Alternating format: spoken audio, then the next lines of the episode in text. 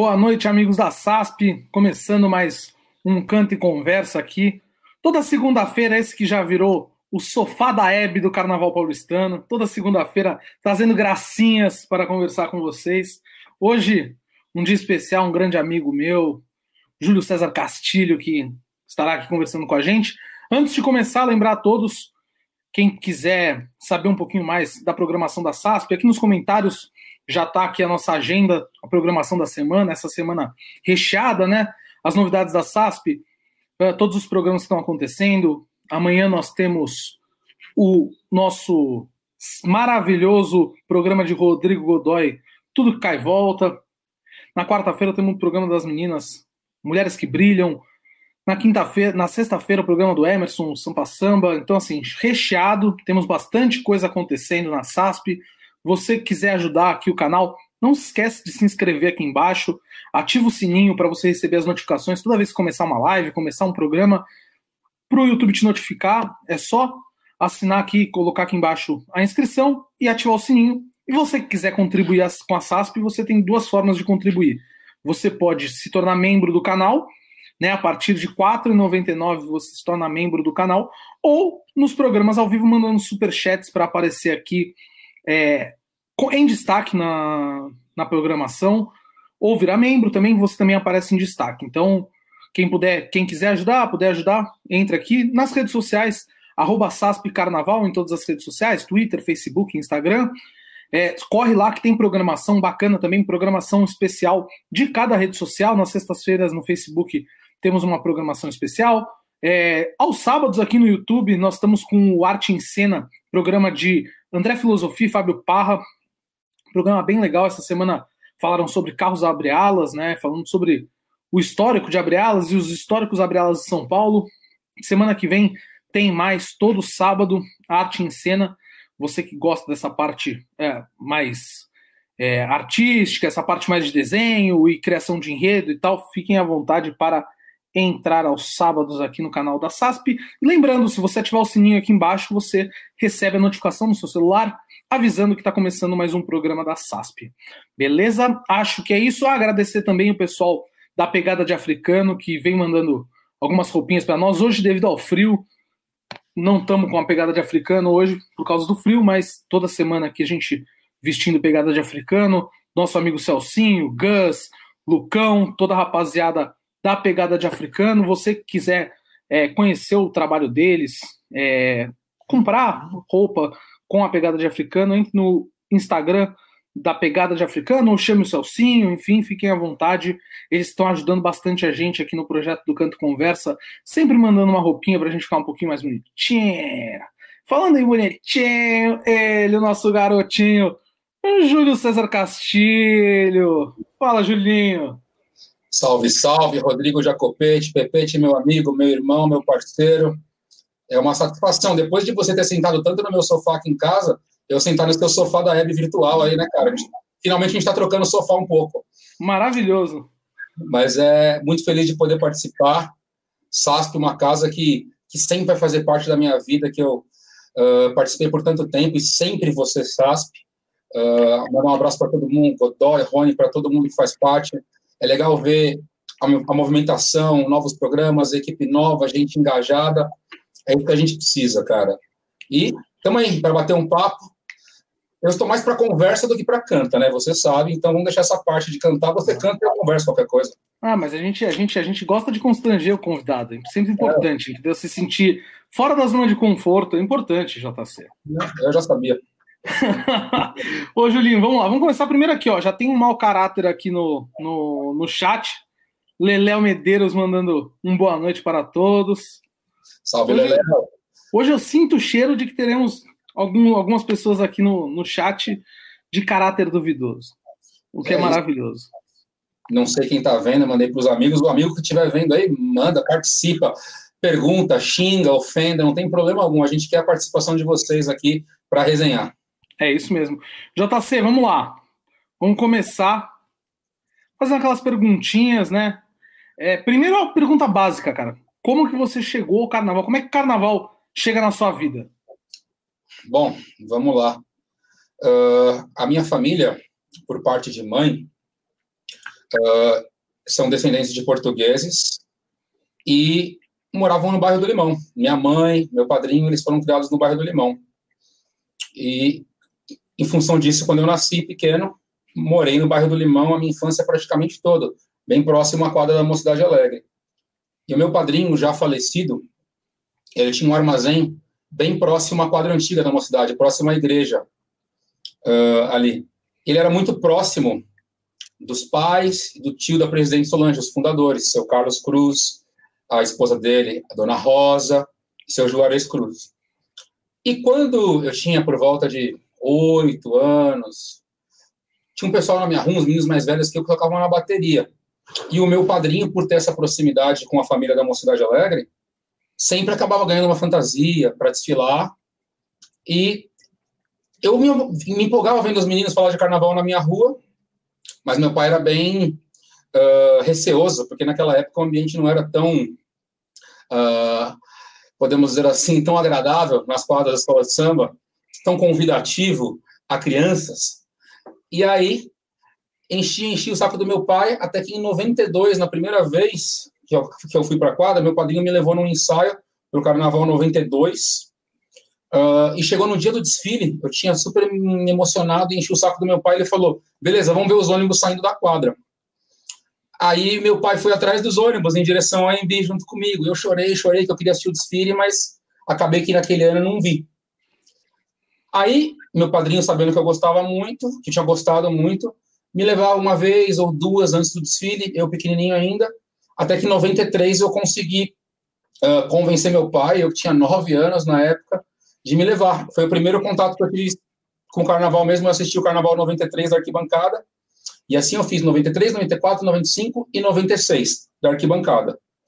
Fui ficando mais velho, tinha a vontade de tocar, ficava em casa com caixinha de fita, tocando tamborim, batendo em banco, com os meninos da minha rua gravando. Tipo, a gente colocava.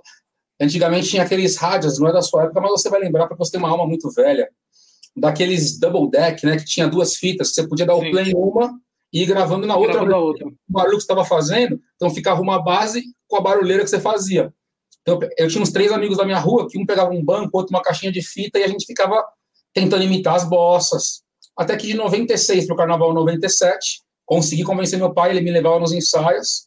Aí eu comecei a ensaiar e desfilei na bateria da Mocidade Alegre de 96, no perdão, de 97, no primeiro carnaval, até 2018, que foi o último que eu desfilei.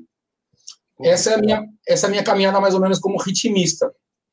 E agora falando um pouquinho das composições, sem querer me estender muito, mas já me estendendo, né, Jacopete? A gente tem mais umas três horas, fica tranquilo. Tem mais três horas para você estender, fica tranquilo. Vamos embora, então. Uh, já em relação à composição, cara, desde pequeno, o que mais me chamava atenção dentro de uma escola de samba, claro que eu gosto de tudo, mas era a bateria e o samba enredo. Era o que eu mais gostava. que eu mais gostava. E, cara, eu comecei a tocar na bateria e comecei a acompanhar as disputas de eliminatória. E eu, cara, eu levava a fita cassete pequenininho para uma guila, técnico de som antigo da mocidade, gravada a mesa de som para mim, para eu ficar ouvindo em casa sambas concorrentes. Que naquela época não tinha internet, não dava para ficar ouvindo. Aí ele gravava para mim, uh, eu levava as letrinhas de casa e ficava vendo. Sempre gostei. E aí eu lembro que o primeiro contato, efetivamente, assim, uh, não com composição, mas comecei a me aproximar de compositores próximo à fundação da SASP, onde eu conheci o Armênio, o Barba, o Geleia, e comecei em eliminatória principalmente apoiando os sambas do Armênio, que era meu amigo, eu ia junto. E aí a gente conversando muito, ele percebeu, pô, Júlio, você sabe, a gente acabava dando aqueles famosos pitacos que você sabe tão bem, que a gente sempre dá nos nossos sambas, dos amigos. Importantíssimo. E aí alguns pitacos que a gente dava, acabava, o cara, pô, legal, vou usar isso, então foi indo. Mas, cara, eu falei, não, isso não é para mim, isso não é para mim. Até que 2010 para 11, o Barba me encheu o saco, vamos fazer, vamos fazer, vamos fazer, vamos fazer, vamos fazer, vamos fazer. A gente começou a fazer Tucuru, Tucuruvi junto. Foi uma super escola para mim, então eu tenho que agradecer muito. Primeiro o Armênio, que foi um cara que sempre me motivou, que me chamou muitas vezes para fazer com ele, e eu acabei fazendo com o Barba, ele até brinca comigo em relação a isso. E a gente, eu dei sorte em ter uma parceria que já era campeã da Tucuruvi, aí a gente ganhou vários sambas juntos. Depois algumas pessoas importantes também passaram pela minha história, que me ensinaram muito, como o Aquiles, que teve aqui, Silas, Chanel, uh, Zé Paulo, tive a chance de fazer samba com muitas pessoas boas. Uh, e é isso. E aí começamos a fazer samba. Aí tive a oportunidade de algumas parcerias boas e ganhamos sambas em algumas escolas aí do especial, inclusive junto com você, já ganhamos em algumas escolas, que é uma satisfação sempre grande. Exatamente. Bom, vou começar aqui. Tem, tem alguns canalhas que não estão no, no YouTube, estão no Facebook. Você está no Facebook, vem para o YouTube, ajuda a gente, que o YouTube ele ajuda um pouquinho mais a SASP do que o Facebook. Quem puder migrar, venha do Facebook para o YouTube para ajudar a gente. É, e aí as mensagens do Facebook aqui, ó. Digo Sá, nosso amigo Digo Sá, cavaquinista da Acadêmicos Tatuapé, entre outras escolas que ele também toca, e que agora tá com estúdio, home studio lá, quem precisar de gravação, dá um toque no Digo, Digo tá fazendo o pagode do Love, tá gravando o pagode do Love, o trabalho do Rodolfo Minueto, ele tá gravando lá, então vocês também estão precisando de estúdio, não se esqueçam do nosso amigo Digo Sá, que tá lá começando o seu projeto, seu estúdio, é, tá ficando bem legal, inclusive a primeira música do projeto do, do Rodolfo Minueto já tá no YouTube desde do, da semana passada, Amor de Lockdown, quem quiser depois dar uma pesquisada lá, bem legal. Digo, mando aqui, Júlio, o palmeirense mais chato do WhatsApp. Muito obrigado, Digo. Encaro isso como um grande elogio da sua parte. Você é um cara maravilhoso. Já tivemos a oportunidade de fazer bastante dinâmica junto com a Damastor. Estamos em grupo de WhatsApp juntos, sempre se amando.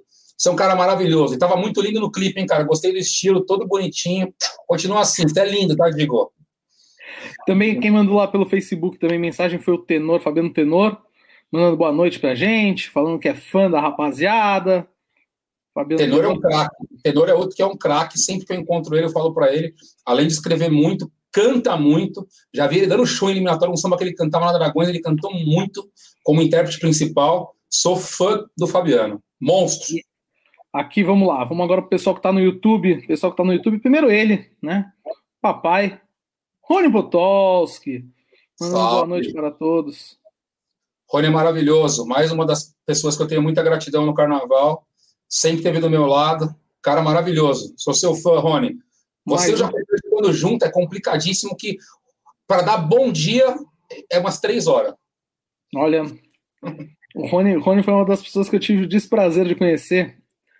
E aí eu conheci, agora que eu conheço o Rony Potolski mais assim, de conversar todo dia, olha, difícil, viu? Eu tô, eu, tô, eu tô entendendo quando as pessoas falam que é difícil conversar comigo, que eu fico muito tempo no WhatsApp. Rony Potolski, ó. Que bom. Esse, o, homem, o homem fala, hein? Ué. Aqui, Lucas Malagone com a gente também, parceiro nosso, mandando um salve para todo mundo. Lucas é maravilhoso. O Lucas é um, um menino muito inteligente, Pepete acompanhou, acompanha carnaval, começou no Embi no último ano, mas acompanha faz tempo. A gente está no grupo de WhatsApp juntos também. Um menino nota 10, que tem um, uma caminhada muito longa pelo carnaval. Aí, o que ele quiser fazer, escreve bem. Segue firme, Lucas. Você é um cara muito bacana. Sérgio Santana aqui com a gente também. Oh, Sérgio Santana é um dos homens que eu mais amo na minha vida. Sérgio, de Manaus, nos acompanhando. Sérgio, eu tive a oportunidade de conhecer em Parintins, depois a gente pode falar um pouco disso. Serjão, Marlice, um casal, uma família maravilhosa que me recebeu muito bem em Manaus. Queria mandar um abraço para o Reduto Pássaro Sonhador, que é uma subsede do Boi Caprichoso em Manaus, que o Serjão e a Marlice coordenam ali. Ó, ele está mandando abraço para o Leléo, para o Jacopete também. Serjão, logo, logo vamos estar junto. Sabe que aqui é de coração, que amo você. Ó quem está aqui também. Renato Fuscão aqui com a gente. Grande Fuscão. Fuscão é maravilhoso. Esse homem. Fusca é maravilhoso. Fusca também nas antigas. Tocamos junto no Mocidade lá atrás. Uh, fizemos dinâmicas junto também com a Damastor. Vivemos também conversando nos grupos de WhatsApp aí. Fuscão é um cara maravilhoso, grande diretor de bateria, grande amigo, grande pessoa. Só que, ó, quinta-feira não tem conversa, tá, Fuscão? Quinta-feira não tem conversa, que ele é São Paulino e aí já sabe, né? esse, esse, esse, esse menino aqui, Breno Ávila, esse menino aqui, ele, ele deve ser muito fã seu, viu? Porque em 20 programas ele nunca apareceu aqui. É a primeira vez hoje que ele tá aparecendo. Ele é da equipe da SASP e não aparece no programa. Breno, abre o olho, hein? Breno Mandando um abraço, falando que essa semana será tensa a aula com você por motivos futebolísticos. Não, o Brenão é outro que é um garoto novo, maravilhoso. A gente estuda inglês junto. Eu dou aula para ele. Super esperto, super inteligente. Torce para o Lakers também. Temos uma paixão em comum. Ele tem uma quedinha pela Mocidade Alegre também, que eu sei. Mas no futebol, Bernão, melhor a gente nem falar disso essa semana, hein? Senão vai dar ruim. E aqui o Leléo, falando que você está fazendo muita questão de mostrar a camisa do Palmeiras. Peraí, tá, tá mostrando pouco aqui, ó. Aqui, ó. Agora sim. Boa. Vamos lá. Daqui a pouco, daqui a pouco a gente, a gente vai pegando mais, mais perguntas aqui, ó. O senhor é um herege. Sou sim. Eu, Breno Ávila, não aparece aqui. Eu tô triste. Hoje, hoje ele decidiu aparecer que você, você é um professor, né? Ele tá puxando seu saco. Pois é, vai pedir desconto depois. Exatamente. Vai falar, porra, te dei uma moral lá. Falar, Ô, Julinho, vamos, vamos lá. Só que vamos, vamos contar essa história direito. Hum. Porque eu sei que em 2003, se eu não me engano, olha só. Peraí. Bruninho, chegando aí, Bruno Carvalho. Virou, Esse é monstro. Esse é virou é membro do nosso canal. Você, você, você já tem um espaço em nosso coração, Bruno. Só de ter virado membro do canal, a gente, a gente fica muito feliz com isso. Muito obrigado, bem-vindo como Você membro do canal. É muito grande em comum, viu, Jacopete, Bruninho? Eu sei disso, eu sei disso, eu sei disso, eu sei é disso. Raro, é raro, então tem que enfatizar, é bem raro. Eu sei disso, eu acompanho, eu acompanho. Bruno sempre, sempre posta coisa com, com a camisa do Santos, ele inclusive faz uns arranjos que, é. que ele coloca aqueles quatro quadrinhos no Instagram e tal, e sempre com a camisa do peixe, porque, porra, cara é diferenciado, falo, né? Eu falo que o guarda-roupa do Bruninho é igual da Mônica, do Gibi. Ele abre assim, é tudo igual. É só camisa do Santos. Tem as brancas, as pretas, ele dá todo dia a roupa do Santos, a blusa do Santos. Aí ele manda lá, caralho, eu comprei uma jaqueta da Romeo de 96. Quem deve ficar feliz é a mulher dele, que ele só compra coisa do Santos, não para. Mas o Bruninho é um cara top. Inclusive, ó, um cara muito bom para estar aqui com você logo, logo. Olha quem tá aqui, Adriano Maisena, falando que não deveria dar moral para Júlio devido à deselegância que ele teve na última sexta-feira com ele. Por favor, conte pra gente. Claro que sim, claro que sim. Na, na última sexta-feira, foi aniversário de um grande amigo nosso também, grande sambista, o Edu Borel. É, e aí fomos alguns amigos na casa dele, eu, Pena, uh, Chatinho, o HB, uh, ah, Negão e o Maisena. Aí a gente, na nossa resenha ali, Maisena, que é diretor de bateria da Mocidade Alegre, dos caras uh, que manja muito de carnaval. Uh, e aí, a gente começou a brincar. Em 2016 a gente perdeu um samba no desempate na Mocidade Alegre, né? E o Maisena, ele, meu, ele tem quadro dos dois gêmeos na parede da casa dele. A gente sabe, tem um quadro do Rodrigo e um do Rodrigo. Ele ama os caras, entendeu? Ele ama os caras. Mas aí ele falou, não, aí eu comecei a brincar. Não, enquanto o Maisena estiver lá, eu não vou fazer samba que a gente vai. A gente já sabe que a gente vai perder. Mas é tudo brincadeira, a gente é amigo há muito tempo. E o Maisena é maravilhoso. Tamo junto, meu biscoitinho lindo. Beijo na família, na Teca, nas crianças, todo mundo aí. Mais um que apareceu aqui, Mestre Serginho apareceu aqui. A audiência está qualificada, hein? A audiência está qualificada hoje, hein? Qualificada. Alô, Serginho. Estou de olho em você aqui. O senhor qualificou a, a audiência, Júlio Castilho. Ah, o, senhor foi, foi muito bem. Temos grandes amigos, graças a Deus, na nossa caminhada aí no samba. Isso é bom, isso diz muito. Mas vamos lá, vamos contar essa história direito. Você eu sei que você pulou uma parte muito importante da sua história, que é o primeiro samba que você faz não é 2010, né? Para 2011. Não, não, não, não, não, não, não. Eu quero saber sobre o seu primeiro samba. Bom, uh, o primeiro samba que eu fiz com a parceria de fato, uh, estando de fato junto, foi para o Carnaval 2014. Em 2013, o samba das crianças. Uh, não, não, não, não, não estou falando disso. Lá atrás, lá atrás. Lá atrás, 2002, 2001, 2003, por é ali. É esse primeiro samba que eu quero saber. A primeira, o primeiro samba que a gente fez na vida, ainda de forma bastante amadora, foi para a disputa da Mocidade Alegre 2004, quando a Mocidade saiu da fila, inclusive, com, com o enredo era de São Paulo. Uh, aí fizemos um samba. Eu, o Gael, que também teve aqui, o fotógrafo, né? Sim. Mauro, ritmista, que é o Paquinha, que um monte de gente conhece, Paquinha. o Edu Borel. Meu vizinho aqui, Paquinha. de alguém. Aí tinha o pessoal, o Sérgio do Bandolim e o Betão, que era intérprete da TUP. Cara, ainda o, o, Edu é o único que tinha feito samba de todo mundo. No Aí Águia, né, que ele tinha feito. Tinha feito samba no Águia. O Edu conseguiu a proeza de fazer um samba no Águia.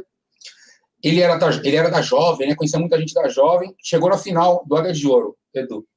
Isso aí meio dos anos 90. Chegou na final, arrumou um monte de fogos. Falou, rapaziada, na hora que o samba começar, a primeira passada, vocês soltam os fogos, tá bom? Dois sambas na final. Aí a rapaziada ficou lá esperando. Primeiro samba era o adversário, depois era o Edu. Começou o primeiro samba, a bateria subiu, os caras botaram fogo e soltaram fogos pro samba rival do Edu. Acabou se sagrando campeão na Águia de Ouro. Então, o Eduardo de Araújo tem esse feito. E aí nós, em 2003 para 2004, participamos, acho que a gente chegou nas quartas de final, se eu não me engano. Pô, mas a primeira parceria foi bom.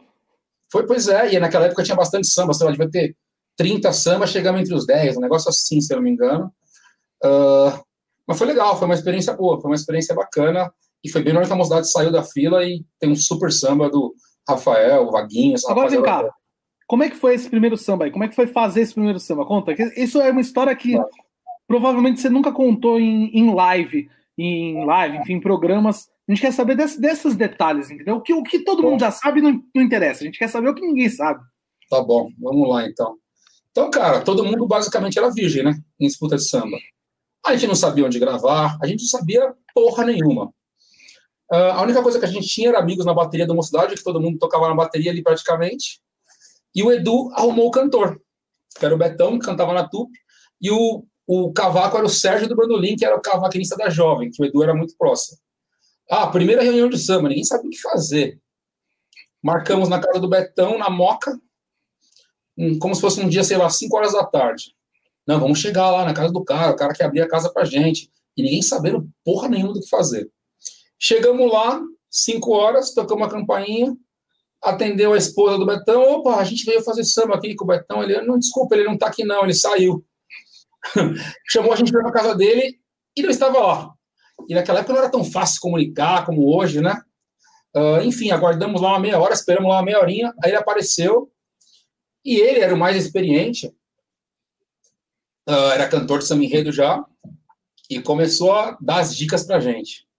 Não, antes de qualquer coisa, eu quero ver como cada um de vocês canta. A gente não pra cara do outro assim. Fudeu, né, cara? Fudeu. Pode falar palavrão, né, Pepete? Ué. Aí fala, meu, o que, que a gente vai fazer agora? Aí vamos lá. Primeiro você, canta um pedaço no samba aí, cantou. Você, você, você. Aí o Mauro, que era o nosso parceiro, o Paquinha, que é ritmista, até hoje da Mocidade Alegre, era o pior de todos, disparado. Ninguém sabia cantar, mas ele era terrível. Quando chegou no Mauro, ele cantou, o Betão olhou e falou assim: Você leva jeito. Aí a gente falou: Fudeu, fudeu o cara tá falando que o pior leva jeito, mano. O que, que vai acontecer daqui para frente? O que, que vai acontecer daqui, daqui para frente? Aí, enfim, cara, o cara fez a gente alongar antes de fazer o Samirredo, alongar. Por Deus. Tem que alongar, não sei o que, ir pra cá, vai pra lá. Aí inventou a gente fazer um exercício que chamava boca que usa. O que, que era o tal do boca que usa? Você pega o samba e canta com a boca, boca fechada. fechada. Sim. Com a boca fechada. Todo mundo, uma, uma passada inteira. Imagina cantando, sei lá, explode o coração.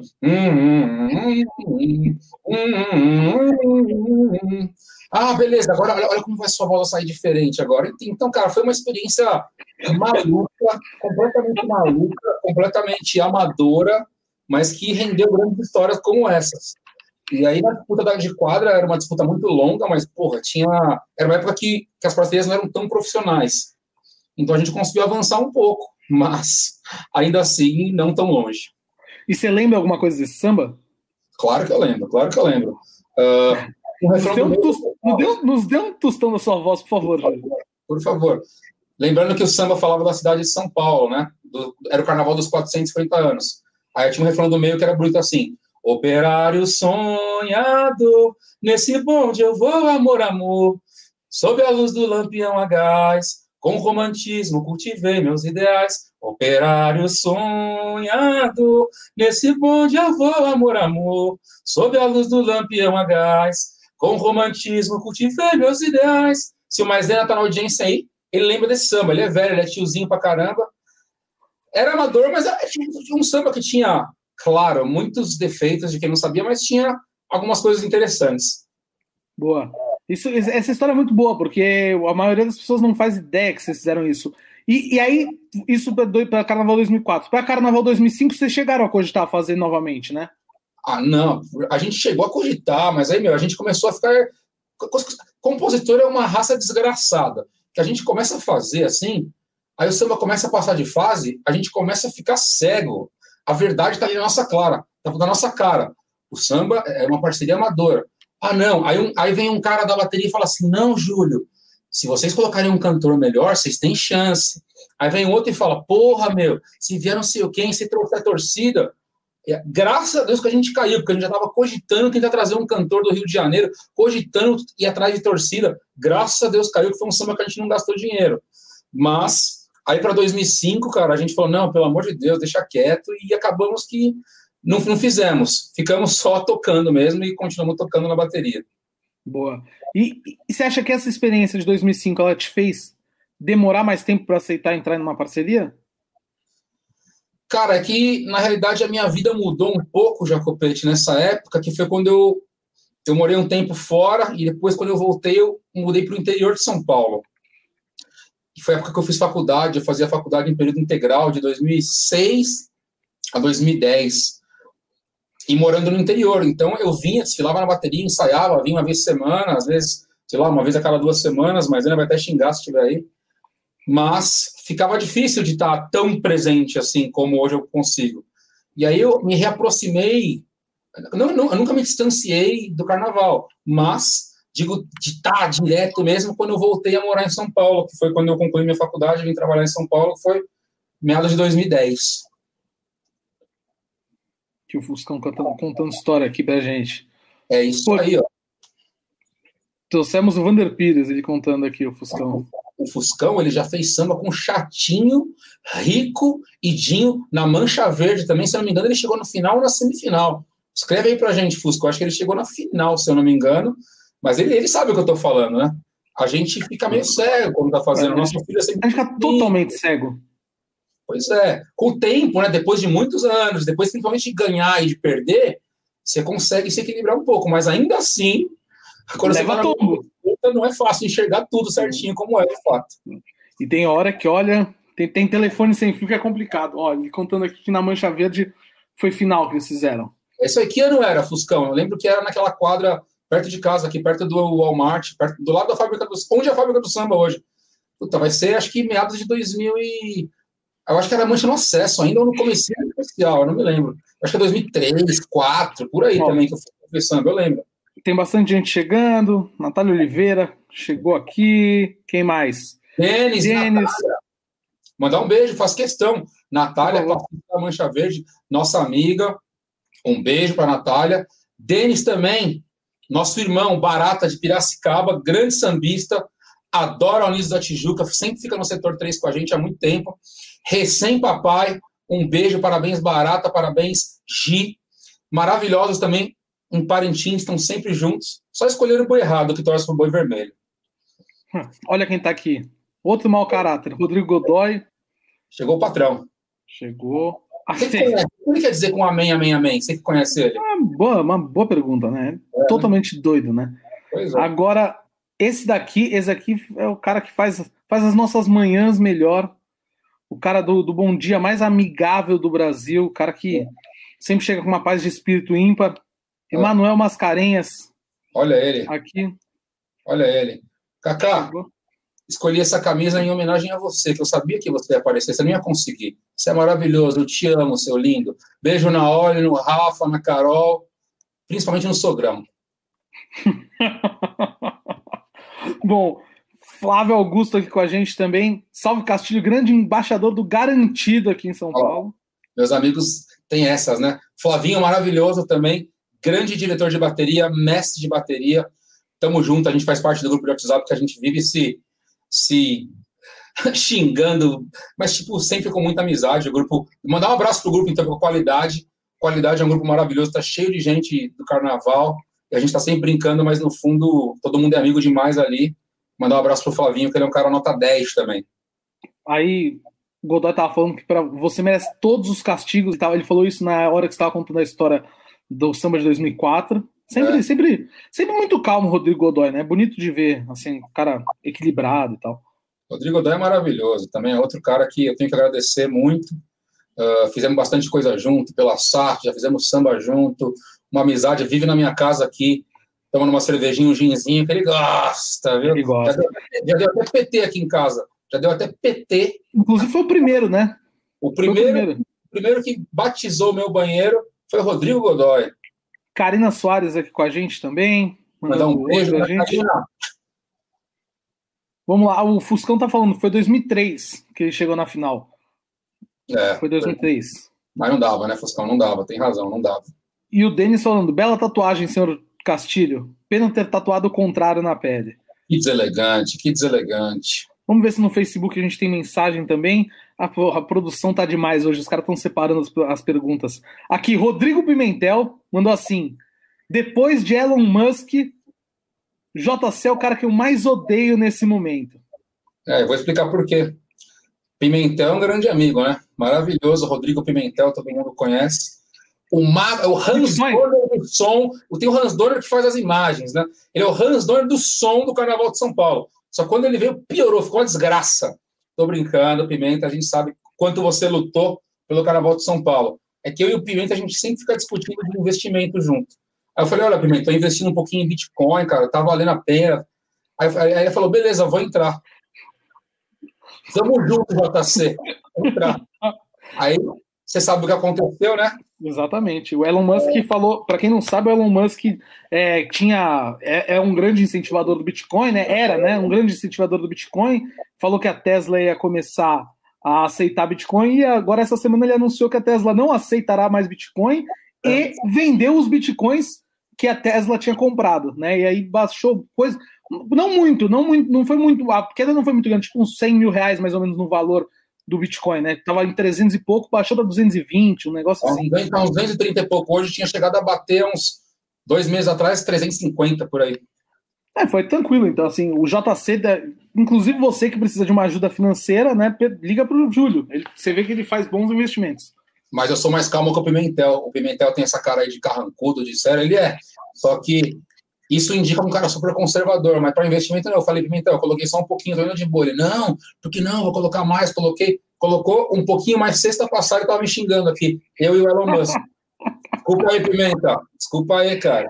Ó, o Thales Queralt também mandou pra gente. Boa noite, rapaziada. Grande abraço para vocês lá pelo Facebook. O, o Maisena tá aqui. Maisena voltou aqui. Tá? Não tem dúvida. rapaziada. Manda pergunta, vocês estão assistindo aí, manda umas perguntas cabeludas mesmo para a gente discutir. Pode perguntar que aqui a gente fala tudo. Lá no ensaio técnico era difícil falar tudo que a gente queria, mas aqui a gente fala tudo. Olha!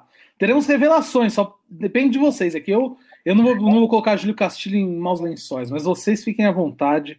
É. JC, vamos lá. Então, passou essa fase aí de 2004 para 2005, né, de 2003 para 2004, né? 2003 é. para 2004. Isso. e tal. E aí, você acha que. E o que eu estava perguntando é: você acha que essa experiência de 2003 para 2004 ela teve alguma influência na demora? Você comentou do, do, seu período de vida, mas você acha que talvez o, essa primeira experiência tenha te deixado um pouco mais inseguro de começar a compor ou não? Eu acho que não, sinceramente. Eu acho que o que acabou pegando mesmo foi o lance da minha distância mesmo física, que eu não estava em São Paulo tão perto, então, por mais que eu ia numa cidade uma vez por semana, Antigamente eu vivia na quadra, ia para cima e para baixo. Uh, e aí eu me afastei, fui estudar, fiquei um tempo longe. Então, em função disso, foi algo que naturalmente não ocorreu. Mas, assim que eu voltei, uh, aí me reaproximei. Mas ainda assim, mesmo morando em Vinhedo, eu sempre desfilei, sempre fui a Embi, sempre fui a Sapucaí, assisti o carnaval com toda essa rapaziada Barba, Geleia, pessoal da SAS, próprio Armênio algumas vezes. Porra, Sapucaí de, no, de 2001 para cá, eu perdi só um ano, entendeu? Só perdi um ano. E aí, quando eu voltei em 2010, por exemplo, eu, come, eu, eu comecei a voltar a acompanhar a disputa pessoalmente que eu gostava, que isso eu não conseguia mais fazer. Eu vinha na, na Mocidade Alegre, de vez em quando só na disputa, porque era de domingo, era uma coisa que ensaio, mas eu não, não conseguia ir, sei lá, sexta numa quadra, sábado na outra, domingo na outra, coisa que eu sempre gostei de fazer. Aí, quando eu voltei para cá, 2010 para 2011, aí sim, eu consegui voltar a fazer, uh, voltar a me aproximar das disputas que eu gostava muito de acompanhar até então como fulião. Como fica para você hoje, assim, nos últimos anos, né?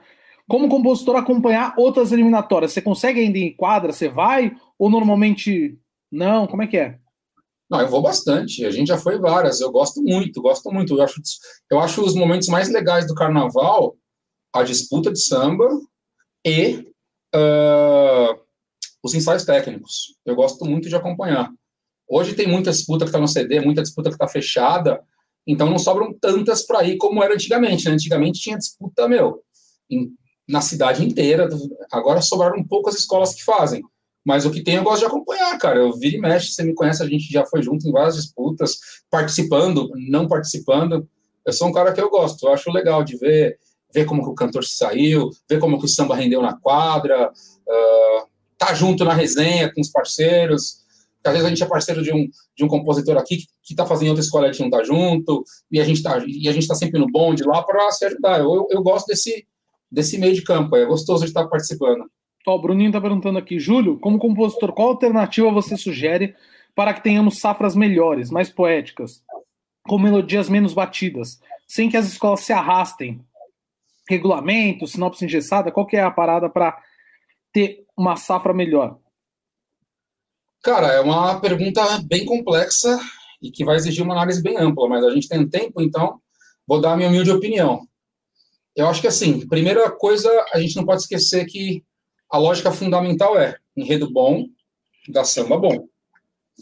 E a gente vive num, num momento, além do carnaval da sociedade, onde o capitalismo toma conta de muita coisa. Então, muitas vezes as escolas optam por um enredo patrocinado que talvez não, não, não, seja tão relevante quanto algo que podia ser mais legal, uma parada histórica, uma parada que tivesse mais conteúdo. Mas eu acho que, sem dúvida nenhuma, o ponto-chave para tudo é o regulamento.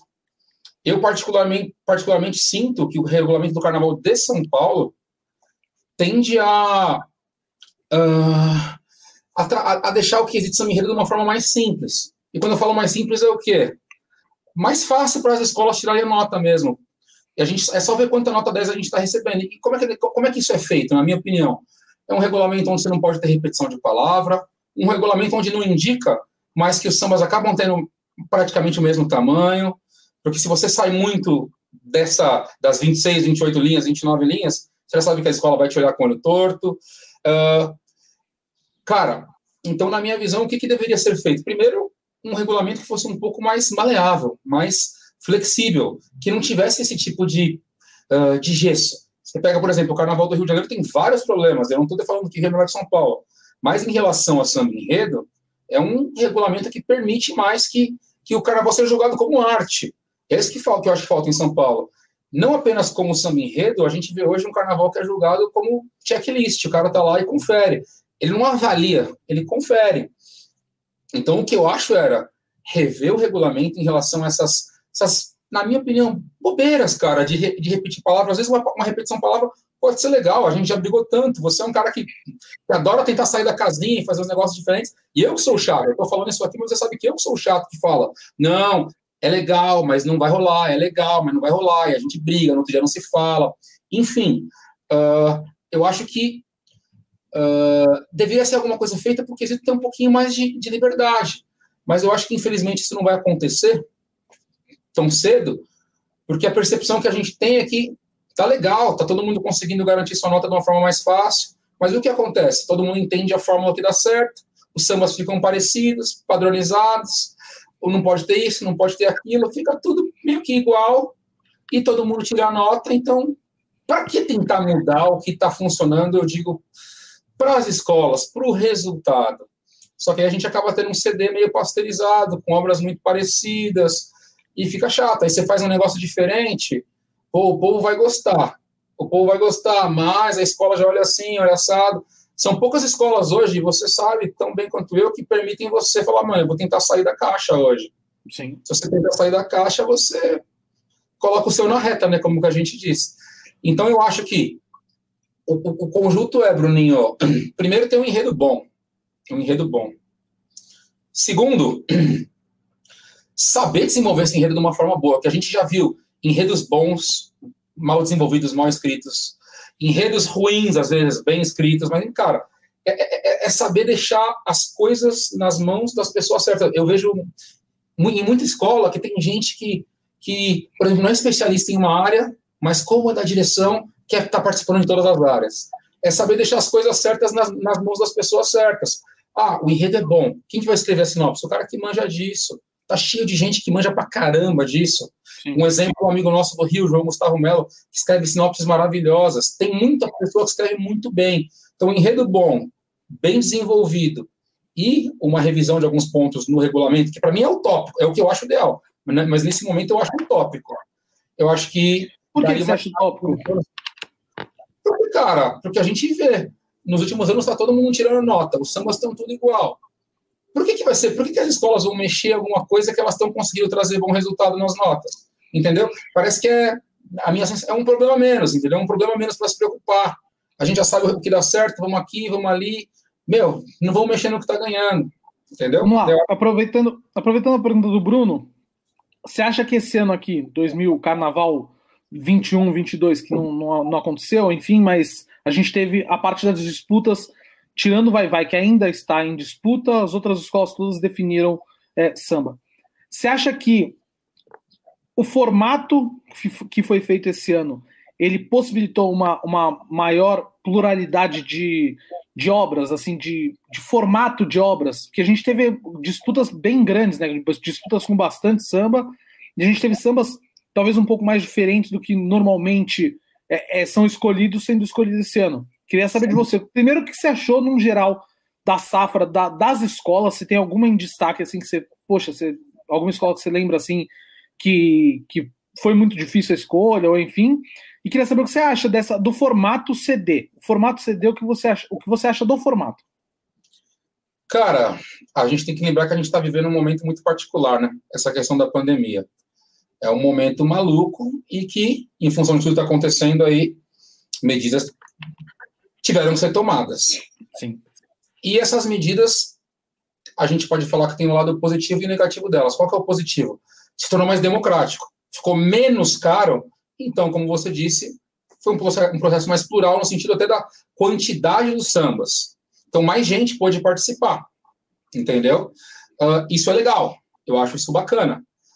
Só que, ao mesmo tempo, quando você não deixa a comunidade... Não deixa, não. Quando, em função da pandemia, a comunidade não pode participar, você não sente o samba ao vivo, também não é legal, entendeu? Também não é legal, porque escola de samba, cara, da forma que eu aprendi, é o povo lá sambando, cantando, você olhando na cara das pessoas, Samba é um negócio que a gente tem que sentir, né, cara? Que, que tá na nossa alma, tá na nossa pele.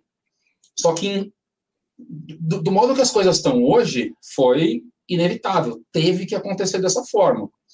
Então, acabou sendo positivo. Acabou sendo positivo. Porque muita gente pôde participar. Uh, e falando da safra de 2000 e, era para ser 2021, vai ser 2022, se Deus quiser. Cara, eu gostei bastante do samba da Gaviões da Fiel. Sim. É uma safra, na minha opinião, melhor do que a dos últimos anos. Tem pelo menos umas cinco, seis obras aí que me agradam bastante. Eu ainda quero ouvir melhor algumas outras, para não ser injusto. Mas o que eu ouvi, assim, fora de ordem, que me chamou a atenção: Gaviões, Mancha, Rosas de Ouro, uh, Águia de Ouro, Mocidade Alegre, são sambas que me agradam bastante. Eu preciso, posso estar esquecendo de algum samba e estar cometendo alguma injustiça, mas esses cinco estão bem claros na minha mente que são sambas bons. E, e, e, você pega o samba da Mancha, por exemplo, o samba da Gaviões, até o do Águia, são sambas diferentes, são sambas mais extensos, são sambas uh, que têm uma, algumas variações que, que não são tão comuns a gente ver uh, ultimamente. Espero que talvez a pandemia, que é ruim para todo mundo em 99% do, do, do, sentido, que talvez para o samba enredo tenha, tenha, sentido uma, tenha dado uma, uma guinada positiva, que esses sambas que que, que as escolas permitiram escolher tem um resultado bom na avenida e que a partir daí as escolas falaram, olha, vale a pena apostar no diferente, a gente não precisa ir no refrão de quatro linhas, refrão de quatro linhas, dez aqui, dez ali, ah não, não pode ter bis, ah não, não pode repetir palavra, ah não, não pode mudar a letra do refrão, que deem mais liberdade uh, e aceitem mais, na verdade, né? que eles vão falar, não, liberdade a gente dá, beleza, claro. dá liberdade, aí vai lá e derruba, aí que liberdade é essa, né? Exato, ela, ela não anda junto com a possibilidade de acontecer. Né? E Exato. a gente sabe que não adianta é, simplesmente, sei lá, fazer para não ter chance, né? Querendo ou não, gostem ou não, é um concurso. Então, é. o Edmar mandando uma boa noite aqui pra gente. O Edmar que tá sempre aqui com a gente, também boa lá noite, no Rosa de Ouro. Tamo junto. Ah, e ele falou um negócio muito importante, né? É, parabéns a todas as escolas de samba de São Paulo na, pela carreata no Sambódromo, é, que foi no último, no último sábado, né, se não me engano, a carreata. Exato. E foi, foi bem legal, inclusive é, arrecadaram alimentos e tal, foi, foi uma festa bem bacana. Aí, ó, tem bastante gente hoje aqui, ó, quem chegou. Vamos ver. Olha ele aí, ó. Grande Aquiles, esse aí foi um dos grandes professores que eu tive. Já vamos, falar dos, já vamos falar dos sambas que vocês fizeram juntos. Aqui, ó. Bruninho falando. Aí passa o carnaval, a gente ficou ouvindo o CD de 2001, 2002. Pois é, é isso, é isso. É isso, o Bruninho sabe muito bem o que eu tô falando. É isso. Aí, Julinho, vamos lá. Você chegou no Tucuruvi, Barba, Geleia, rapaziada que já tava lá. E aí, você começou que ano? 2011 com eles, é isso? Não, não, não. Ele me chamou em 2011, me chamou em 2012. Eu até tava junto, ia ali, falava, sei que lá. Tava junto de amigo, de ele mandava, eu dar opinião, acabava participando, mas efetivamente, quando ele falou, mano, você vai fazer, você vai fazer, ele me encheu o saco todo ano. Falei, beleza, mano, vamos fazer. Foi 2013. 13. Pega, aí, pega. Isso, exato. E aí é. E aí, cara, foi muito legal. Todos já eram meus amigos, cara. A premissa muito legal dessa parceria era que, uh, naquele momento, era uma parceria que eram amigos que gostam de samba, vamos se juntar, vamos fazer. Não tinha aquele lance do, ah, não, vamos chamar esse aqui porque esse cara tem torcida, vamos chamar esse aqui que é o cara do dinheiro. E, não, e não é uma crítica isso, porque hoje Sim. é assim que funciona e não tem jeito. Uh, mas naquela época era muito legal que a gente, nós éramos amigos que iam para arquibancada juntos há muitos anos fazer samba. Isso nos dava uma liberdade muito grande de concordar, de discordar, e, meu, eram amigos. E aí a gente fez esse primeiro samba. Uh, eles eram os atuais campeões uh, da disputa, então eu tive sorte de começar numa parceria que já era campeã e já tinha moral na escola. E aí, primeiro samba que eu fiz com eles, a gente ganhou. Nossa, é, esse tem uma disputa, esse aí tem uma, uma história. Em, bom, aqui a gente pode falar, né? Então, claro, tem, uma, disputa tem uma, uma parada muito engraçada e muito doida. Já passou, eu vou contar. O seu Jamil não vai ficar bravo comigo, espero. É, samba de 2014, falava sobre as crianças. Primeira apresentação no Tucuruvi, naquela época eram dois meses, dois meses e pouco de disputa. Sei lá, devia ter uns 20 sambas na época. Os 20 sambas se apresentaram.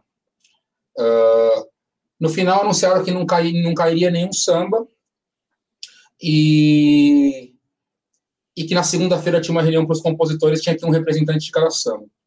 Chegamos lá na reunião, a escola falou: não gostamos de nenhum samba uh, e vocês vão ter que mudar o samba, 2014. E aí, em função da vitória, claro, os meninos já tinham intimidade com o carnavalesco, que era o Wagner, com a diretoria toda. E a gente vai conversando com um, com outro ali. A opinião deles mesmo entre eles não batia. Algumas pessoas falam, não, não muda, não muda. Outras pessoas, muda, muda, muda isso. E algumas pessoas importantes falaram pra gente, ó, muda o refrão, muda o refrão. Quero pega-pega lá. Pega, pega, esconde, esconde, era esse refrão. E a gente ficou nesse conflito entre nós mesmos, já, de falar, meu, vamos mudar o refrão, não vamos, vamos mudar ou não vamos, vamos mudar ou não vamos. Quem cantava o samba era o Rafael. Gênio também, outro que tem que estar tá aqui, na minha opinião, hein? Gênio. Sim, sim. A gente está marcando é. com o Rafa. Isso aí. Uh, aí a gente acabou que fizemos um refrão completamente diferente. Esse acho que nem você ouviu, você já ouviu ou não? O não, refrão era. Acho que o Barba cantou uma vez que a gente estava na sua casa. É? Então, olha como era diferente. Bom, falava sobre as crianças, o refrão que, que a gente apresentou no primeiro dia e a escola falou que não queria era o que, pega, pega, esconde, esconde, você conhece. Aí a gente veio com um refrão menor, que era lá no céu a minha estrela vai brilhar no papel, Menetina a sonhar um mundo de amor, te encontro na Tucuruvi, remetendo a dona Edna, entendeu? Enfim, fomos para a disputa. A disputa começou a rolar e a gente fez a disputa inteira, dois meses, com esse refrão diferente. Beleza, chegou na final, era, eu lembro que era nós contra o samba do Turco e o outro samba eu não me lembro de quem era. Ganhamos. Num, na Tucuruvi fazia de sábado, ganhamos no sábado, segunda-feira de manhã no Bom Dia São Paulo, no SPTV, parceria campeã, Barba, Geleia, Júlio, Gael. Toca o telefone do Geleia, oh, vocês precisam vir aqui segunda-feira à noite. Chegamos lá. Peraí, peraí, segunda... peraí, peraí, peraí, peraí, peraí, peraí, peraí, peraí, peraí, antes de você contar. Quando toca o telefone, segunda-feira à noite vocês têm que estar aqui. O que, que vocês especularam? Ah, geralmente, quando a gente ganha o samba, você sabe disso bem, a gente pensou que era para fazer alguma alteração de letra, né? Para assinar algum documento, alguma coisa assim. Alguma coisa assim. Tá bom. Aí, beleza. Chegamos lá no Tucuruvi, na segunda-feira à noite, pós-final. Subimos ali em cima onde tem o camarote, estava o seu Jamil, Carnavalesco, a diretoria, e a parceria do Samba do Turco também estava lá. Pessoal nota 10, Turco, Maradona, não lembro quem mais estava, acho que o Vlad estava também. Aí, o senhor Jamil falou, sentem-se todas, por favor. É, e ele falou assim, bom, eu estou chamando vocês aqui porque a gente se reuniu e a escola achou por bem fazer a junção dos sambas. E eles falando assim, a gente olhando para a cara do outro, olhando para a cara do outro, e falando, meu, e agora? O que a gente vai fazer? Aí era bem o comecinho do WhatsApp. Aí ele começou e falou assim, ó, a gente queria saber a opinião de vocês. E tava assim, a gente estava sentado num U. Primeiro, do lado direito, assim, a parceria do Turco, e do lado esquerdo a nossa. E eu era o que estava bem na divisão, assim, das parcerias, e eu era o cara novo ali, né? Aí chegou, o que, que você acha, Turco? Não, a gente respeita a decisão da escola, que é normal, inclusive, se a escola achou por bem. E passou por todos eles da parceria do Turco que falaram isso, claro, que ia acatar a decisão da escola. Até que o primeiro da nossa parceria era eu, o mais novo. Ah, o que, que você acha disso, Júlio? Ah, seu Jamil, respeito muito você, respeito a decisão da escola, mas eu acho que vocês tiveram mais de dois meses para decidir o samba que vocês queriam. Vocês querem fazer a junção do samba agora? Depois de dois meses, depois que a gente já ganhou. Aí o seu Jamil, com aquele jeitão dele, não, porque você não pode falar assim, bibibi, blá, blá, não, não, não. Ele falou, vamos subir, vamos para minha sala para a gente ouvir o samba. Aí nesse caminho, indo para a sala do seu Jamil, a gente já começou a conversar, eu, Bago, Geleia, não, cara, isso não está certo, isso não está certo, a gente não concorda com a forma que foi. Enfim, subimos na sala, eles deram play no samba, uma junção que eles tinham feito ali no mesmo dia, a gente escutou e acabou que não concordou, né? Aí o Geleia sempre foi um cara muito ponderado da parceria, né? Muito ponderado. Aí eles discutindo, não, ficou bom assim, o tom de um samba, o tom do outro, e vai, vai, vai, vai. E a gente, meu, imagina você ganhar um samba, sabe disso? E dois dias depois de ter ganho o samba, forma que vão juntar o seu samba. É pior do que perder, não é? Pior do que perder. É. é pior do que perder nesse contexto. Nesse contexto. Aí o Geleia é um cara que muito ponderado, muito equilibrado, muito respeitoso, e por isso que tem muito carinho de todo mundo lá do Tucuruvi.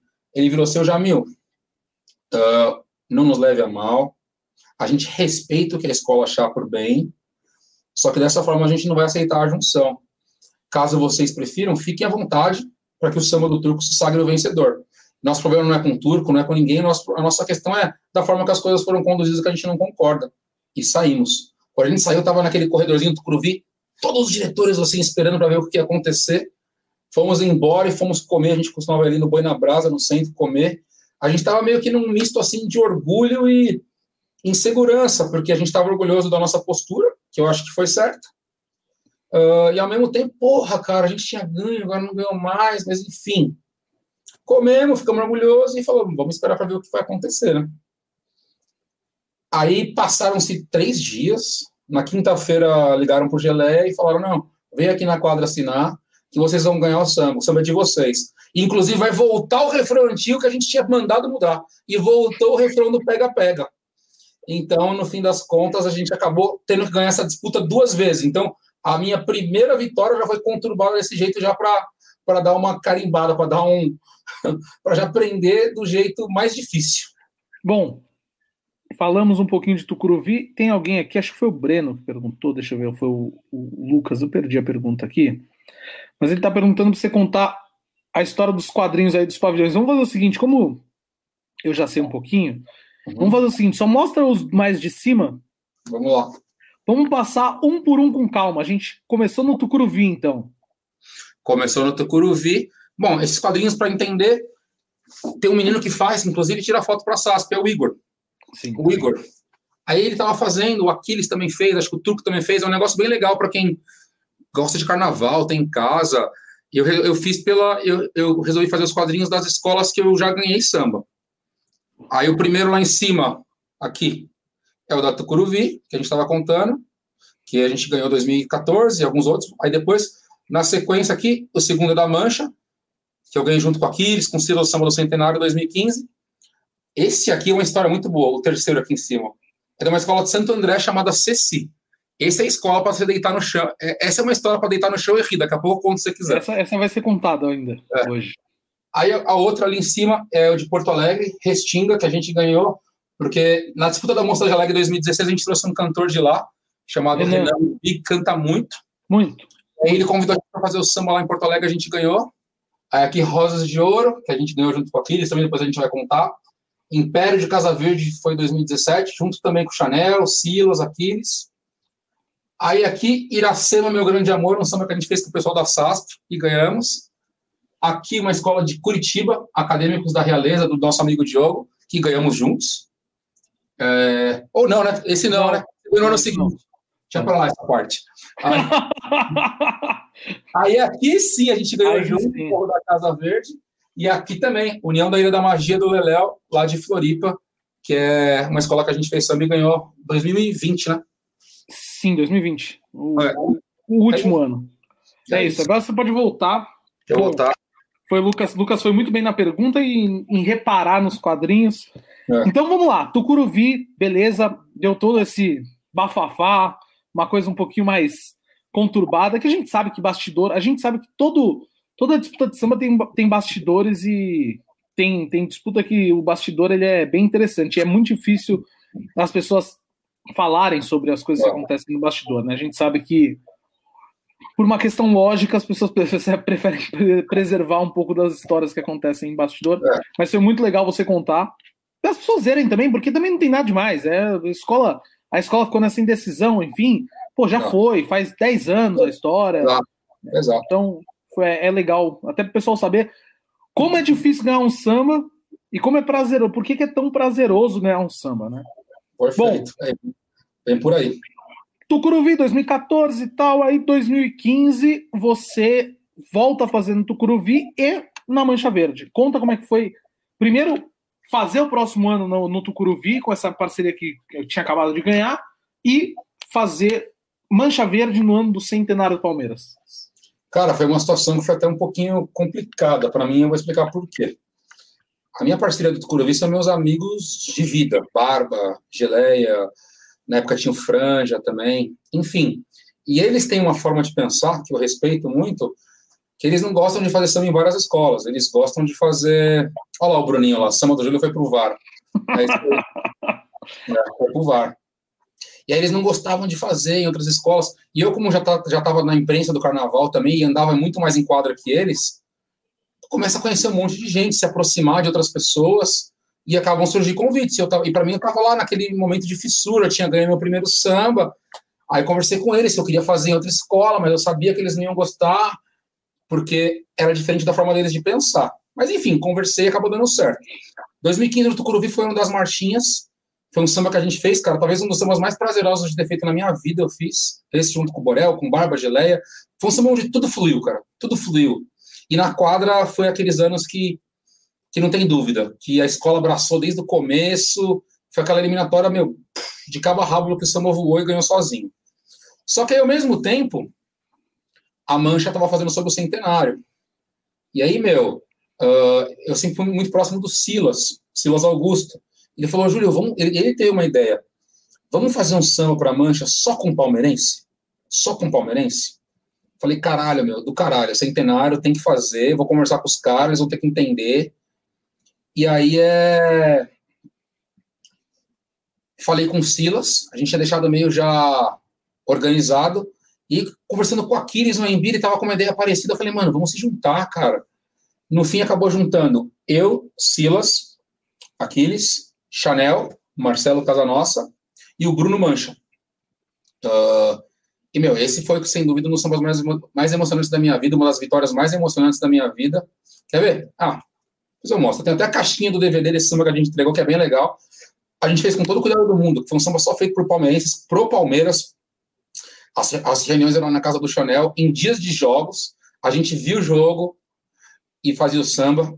E o Palmeiras estava numa draga, 2014. É... E, cara, tudo fluiu muito bem também nesse samba, muito bem. A gente foi muito cuidadoso, desde a forma de apresentar o samba. Enfim, tinha alma de palmeirense. Quem gravou esse samba, cara, maravilhoso foi o Luizito, cara, na disputa. Sim, sim. Até aí... tem um vídeo, tem um vídeo histórico, né, desse dia aí. Conta um pouquinho desse dia, Júlio. Pois é, cara, a gente, a gente assim pensando, meu, estamos fazendo um trabalho todo diferente, todo especial. Quem que a gente vai chamar para para gravar esse samba, cara? Tem que ser especial, tem que ser desse mesmo jeito, tem que ser uma coisa diferente. Pensando em Neguinho, da Beija-Flor, pensa, meu... Aí a gente veio com a ideia do Luizito, se eu não me engano, foi a ideia do Silas, se eu não me engano. A gente abraçou, conversou com ele, mas ninguém... Não era um intérprete que estava tão... que costuma gravar tanto samba concorrente, assim. Então ninguém tinha uma relação tão próxima com ele. Acho que os meninos foram buscar ele no aeroporto, se não me engano foi o Aquiles. Uh, aí ele chegou no estúdio, assim, meio distante, pá, assim, não é aquele, que geralmente a nossa relação com os intérpretes, estamos sempre perto, é brincadeira, é zoeira, e ele tava lá assim, ô, oh, boa tarde, não sei o quê. Aí começou, começamos a conversar, explicamos do samba, ele passou o samba, ele começa a cantar, cantar, e ele é um cara que se emociona muito, mas até eu não conhecia esse lado dele. Hoje, se você coloca o Luizito no YouTube, tem ele em gravações, Sambas da Mangueira, sempre se emocionando, é um cara que se emociona muito com isso. Aí ele começou a gravar um samba, claro, em trechos, aí tinha uma parte que falava do Marcos, e ele se emocionou muito, que ele lembra do filho dele, que gostava muito do Marcos, e começou a chorar, e do momento que ele estava passando na vida dele, de uma dificuldade com o filho dele, enfim, começou uma choradeira no estúdio, cara, uma choradeira no estúdio, e aquilo trouxe uma energia muito boa, né, cara, ele tinha muita verdade ali, tem até um vídeo que que eu marquei aqui semana passada, e ele até compartilhou, quem quiser dar uma olhada no, no Facebook do Aquiles ou no meu, que esse vídeo está lá, ele explicando a emoção dele, que o samba tinha pego ele, enfim, deu tudo certo. Aí a gravação ficou muito foda lá no estúdio do Pimentel, muito boa. O Marcelo sempre com as ideias de arranjo mirabolantes, mas maravilhosas, que funcionaram muito. E aí, cara, foi um samba que era, já era uma disputa fechada na mancha, eles iam fazendo aquelas, aquelas audições internas, que se a gente fica louco, não sabe o que está acontecendo, fica meio vendido, e foi para a final. Mas ali na final a gente já sentia, conversando com um aqui, outro ali, que a gente tinha boa chance, que, que o pessoal tinha abraçado o samba. E foi muito gratificante, né, cara? Imagina, 100 anos do seu time, você fazer uma parceria só com o Palmeirense, onde ninguém nunca tinha feito samba com ninguém, só o Aquiles com o Chanel. Uh, vamos lá ganhar um samba, no centenário da Mancha. Infelizmente a escola caiu, mas era a primeira desfilar na sexta, ela já estava subindo, né?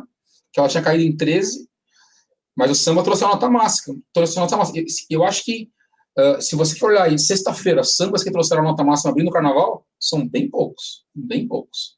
E foi uma história assim, foi maravilhoso. Só nos últimos. É, eu mutei aqui sem querer. Só nos últimos anos que isso mudou um pouquinho, né? Que a gente vem é. a chuva de 10 nos últimos dois anos, mas até então era realmente. Era raro. E aí, você mostrou o quadrinho da Ceci. Conta pra gente da onde vem essa história de fazer samba nessa escola de Santo André. Lembrando que, porra, igual nós temos o, o Xandinho que faz samba em Santo André todo ano, né? Santo André é o Xandinho, o rei de Santo André. Mas vocês, como é que, como é que foi fazer esse samba? Como que apareceu essa ideia de fazer um samba em Santo André? Conta pra gente. Não, essa aí, a rapaziada que tá online vai dar risada, hein? Bruninho, Presta atenção nessa que você vai rir, cara. Olha que loucura. Bom, quando a gente fazia samba no Tucuruvi, olha lá. Olha o Aquiles lá. Falando do samba do Palmeiras lá. Aqui, ó. Somente dois quesitos nota 10. Samba e comissão de frente. Somente quatro agremiações gabaritaram, gabaritaram samba enredo esse ano e a Mancha foi uma delas. E aí, Lele... e aí, o Leléu, torcedor do Figueirense tem a coragem de falar, falar isso daqui.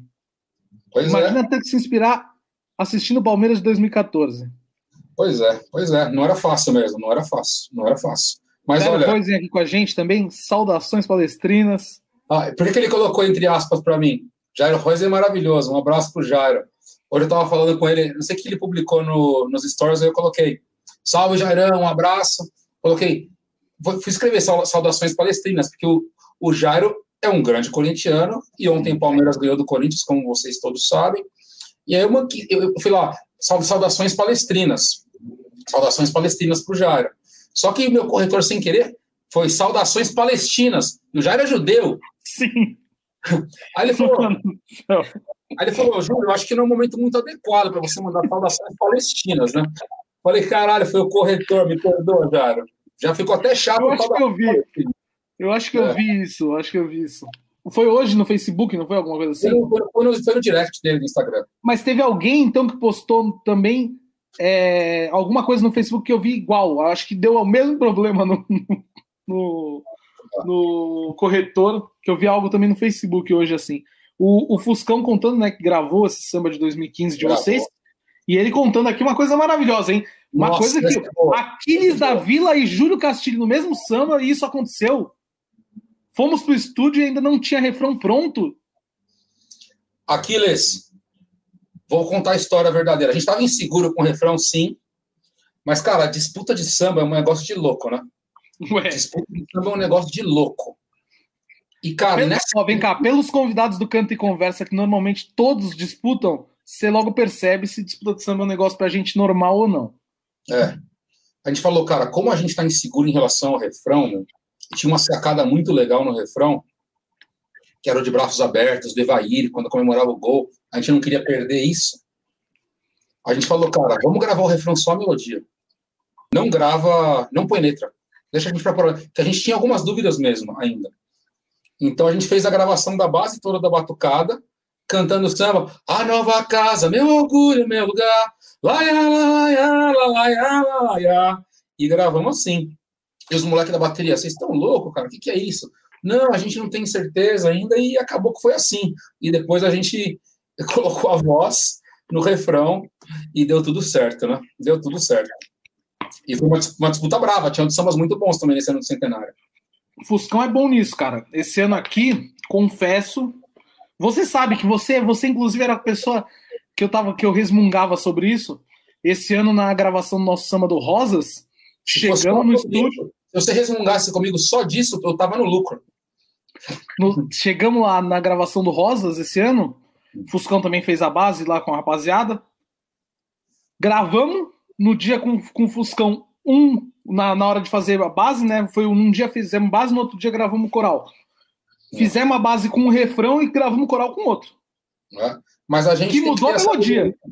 A gente tem que ter essa sabedoria e humildade, porque assim, quando a gente está fazendo samba, a gente às vezes se estressa, muda tanto o refrão, cara, que nós mesmos não conseguimos perceber o que, que de fato é o melhor.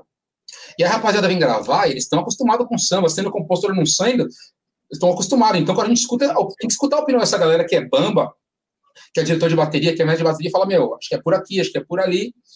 Vale a pena sempre a gente levar isso em consideração.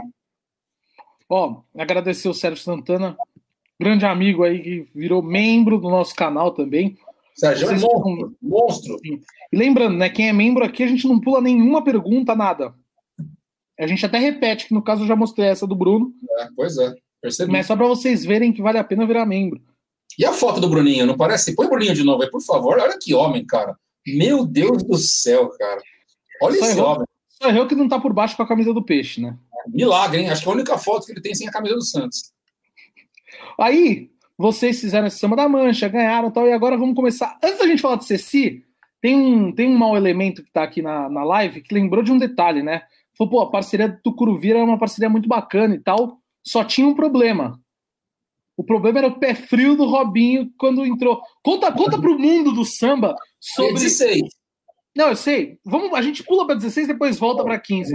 Mas pula, conta pro mundo do samba que eles sempre são citados aqui no Canto Conversa como grandes pé frios, já que eu, graças a Deus, depois do, do, banho de sal grosso, eu mudou esse estigma.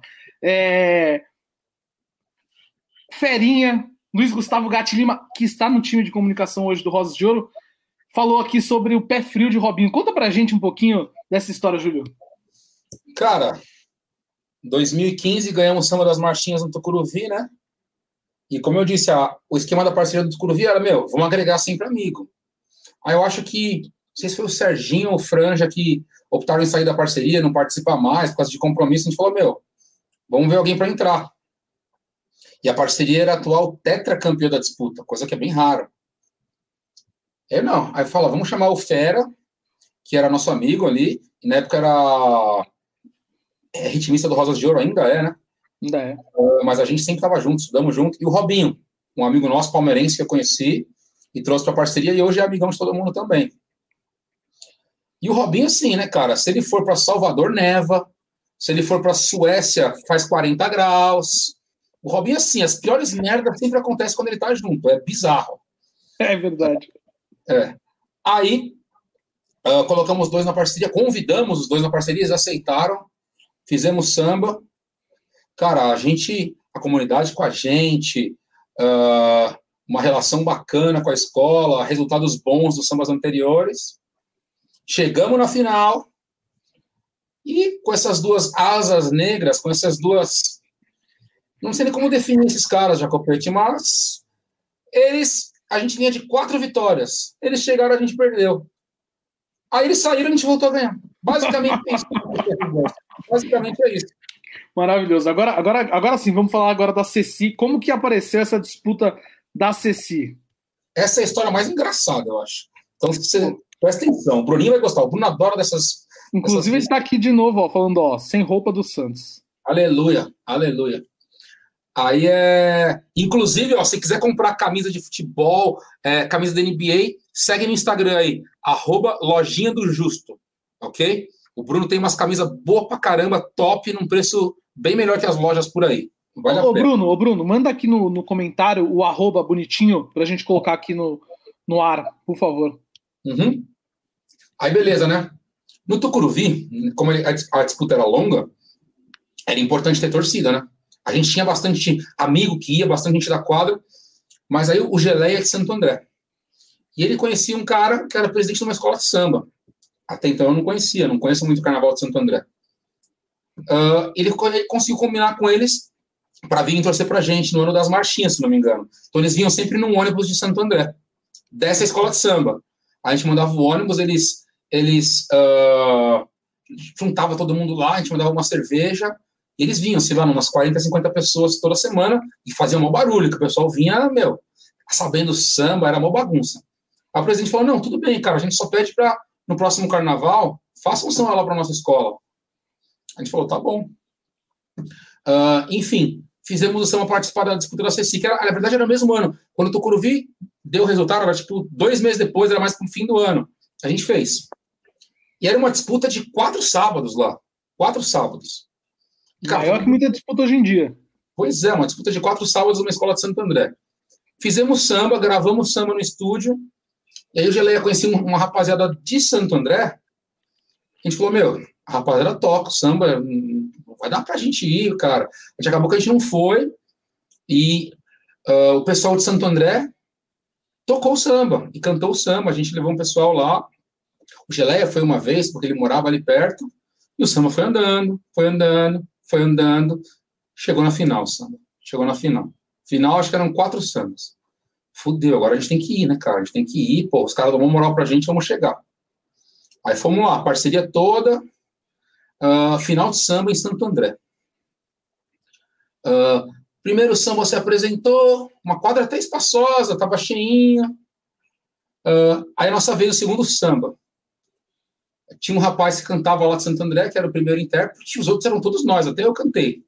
Uh, Edu, Geleia, cantamos samba, ninguém na torcida, nem letra a gente tinha, a gente não levou a letra, Jacopete, a gente não levou letra. Até você teria inveja dessa. Ah, eu fiz isso, fiz isso no grupo especial, viu? Há dois anos atrás. Nada me surpreende. Aí, beleza, cantamos samba. Chegou o último samba, Jacopete. Abriu a porta da quadra, uma galera descendo, uma galera, tipo, juro por Deus, umas 300 pessoas, bandeira, cantando samba. A gente falou, mano, perdemos, né? Perdemos, perdemos. Pelo amor de Deus, não, não tem como a gente ganhar samba. Se a gente ganhar, a gente tá fudido. Vamos morrer. Aí começou o último samba. O samba era horroroso. Onde, eu lembro que o refrão dos caras tinha: Onde tem fogo, tem que ter bombeiro a gente falou, fudeu, se a gente ganhar o samba, o nosso samba era melhor, cara, era o melhor, tipo, a gente estava acostumado, disputa de São Paulo, enfim. Era o melhor samba, mas a gente não fez nada, se apresentou mal. E os caras vieram, bandeirão, pá, pá, pá, pá, pá. Começou o samba foguetório na rua, povo pulando. E tinha um prêmio, se eu não me engano, acho que era de dois mil reais para quem ganhasse o samba. A gente falou, fudeu, cara, fudeu, a gente não pode ganhar esse samba. A gente pensando, a gente estava na final e a gente estava com medo, a gente não queria ganhar o samba, por medo, não por não querer ganhar, mas, porra, o que, que acontecia se a gente ganhasse aquele samba?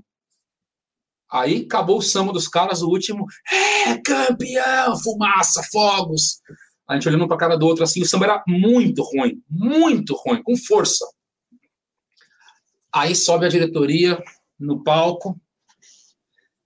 É, a escola tem que entender que a gente está buscando o melhor, o melhor para nossa comunidade, o melhor para nossa escola. Nem sempre a gente vai agradar a todos. A gente olhou para cara do outro e falou: fudeu, vamos ganhar. Fudeu, fudeu, fudeu. Um começou todo mundo começou para perto do, do, da, da, da saída, para já sair logo já saí logo, não. E a gente começou a falar, não, se ganhar, sobe você, não, eu não vou, vai você, vai você, meu, todo mundo com medo. O Edu foi para um canto, saiu correndo, o Barba foi para o outro, deu resultado, ganhamos o samba. A quadra, Maracutaia! Começou a xingar o presidente, é um ladrão, que não sei o quê.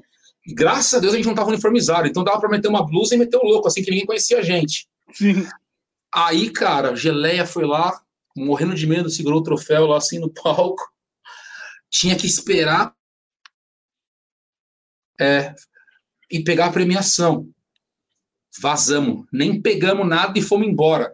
Pre o presidente teve que se trancar no quartinho da escola, os caras querendo pegar o presidente. Fomos embora. Fomos pegar o dinheiro, tipo, uma semana depois, eu juro por Deus. Foi um samba que deu medo de ganhar. Porque, cara, imagina essa situação, Pepe. Só imagina isso aí. Foi uma loucura, mas é a história que fica que a gente tem para contar. Sim, sim. E são histórias boas, cara. Essas, essas são as mais legais. São, são histórias assim diferentes que acontecem em disputa de samba, que é o que, que vale muito a pena. Eu, eu sempre conto aqui uma, uma história que eu tive sobre uma, uma disputa que a gente fez, é, que eu fiz né, com, lá no Rio, do Império da Uva, né? Que foi uma disputa que começou em junho e terminou em novembro. E ela. ela era uma vez por mês e no último mês uma vez por semana. Era uma loucura enfim, a gente sempre conta essas histórias porque essas histórias são engraçadas, cara. Não tem, não tem jeito. História. Nem sempre, nem sempre vitórias ou histórias mais, mais convencionais são as que são mais, mais legais de se contar. Aí o, você contou um pouquinho do pé frio do Robinho e do senhor Fera Luiz Gustavo Gatti Lima. E aí ele veio aqui, né? Não tinha como dar certo. Na primeira noite fomos parar na, delega na delegacia. Ele contando. Do, do, conta essa história assim, da, dessa disputa aí. O que, que aconteceu? Conta pra gente. Essa você não sabe ou você, você conhece? essa, essa nem eu sei. Olha lá, beleza. A gente atual parceria até tá campeã, né? Chegaram o Robinho Fera. Primeira reunião para fazer o samba que era para 2016.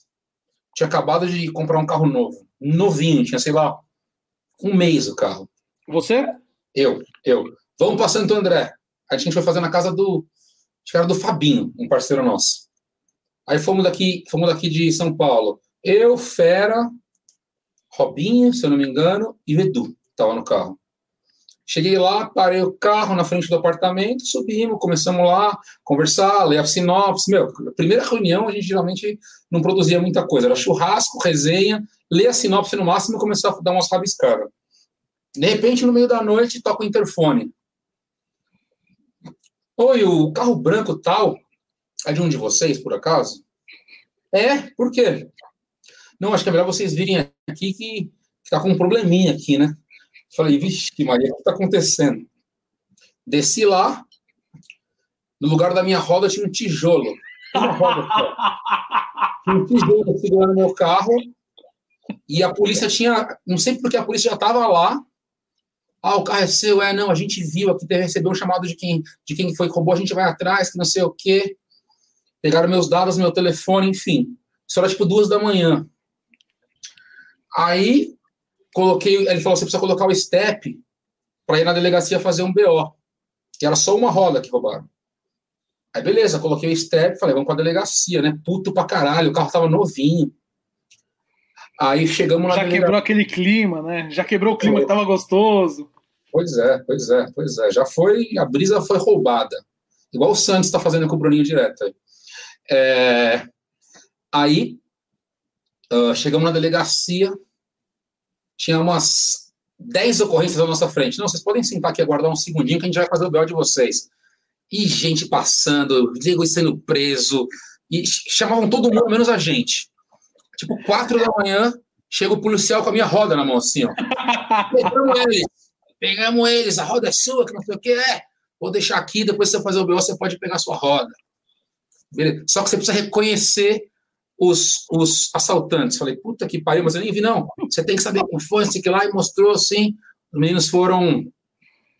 Uh, foram guardados no local. Enfim, demorou, demorou, demorou, demorou. Os caras estavam todo mundo dormindo assim na delegacia. Saímos de lá, tipo, quase 8 da manhã. Quase 8 da manhã. E aí o BO que eu tive que. Isso, isso aí eu nunca tinha feito na minha vida. Aí, beleza. Fizemos o BO, tudo.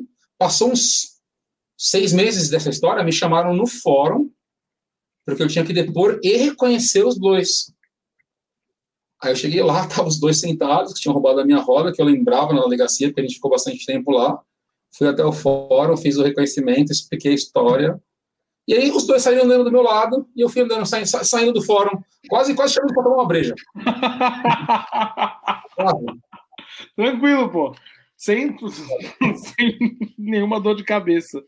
Foda. Nossa senhora, é, não, cara, que coisa louca, cara. Que coisa louca. E, e aí, não tinha, igual, igual o Fera falou, né? Não tinha como dar certo.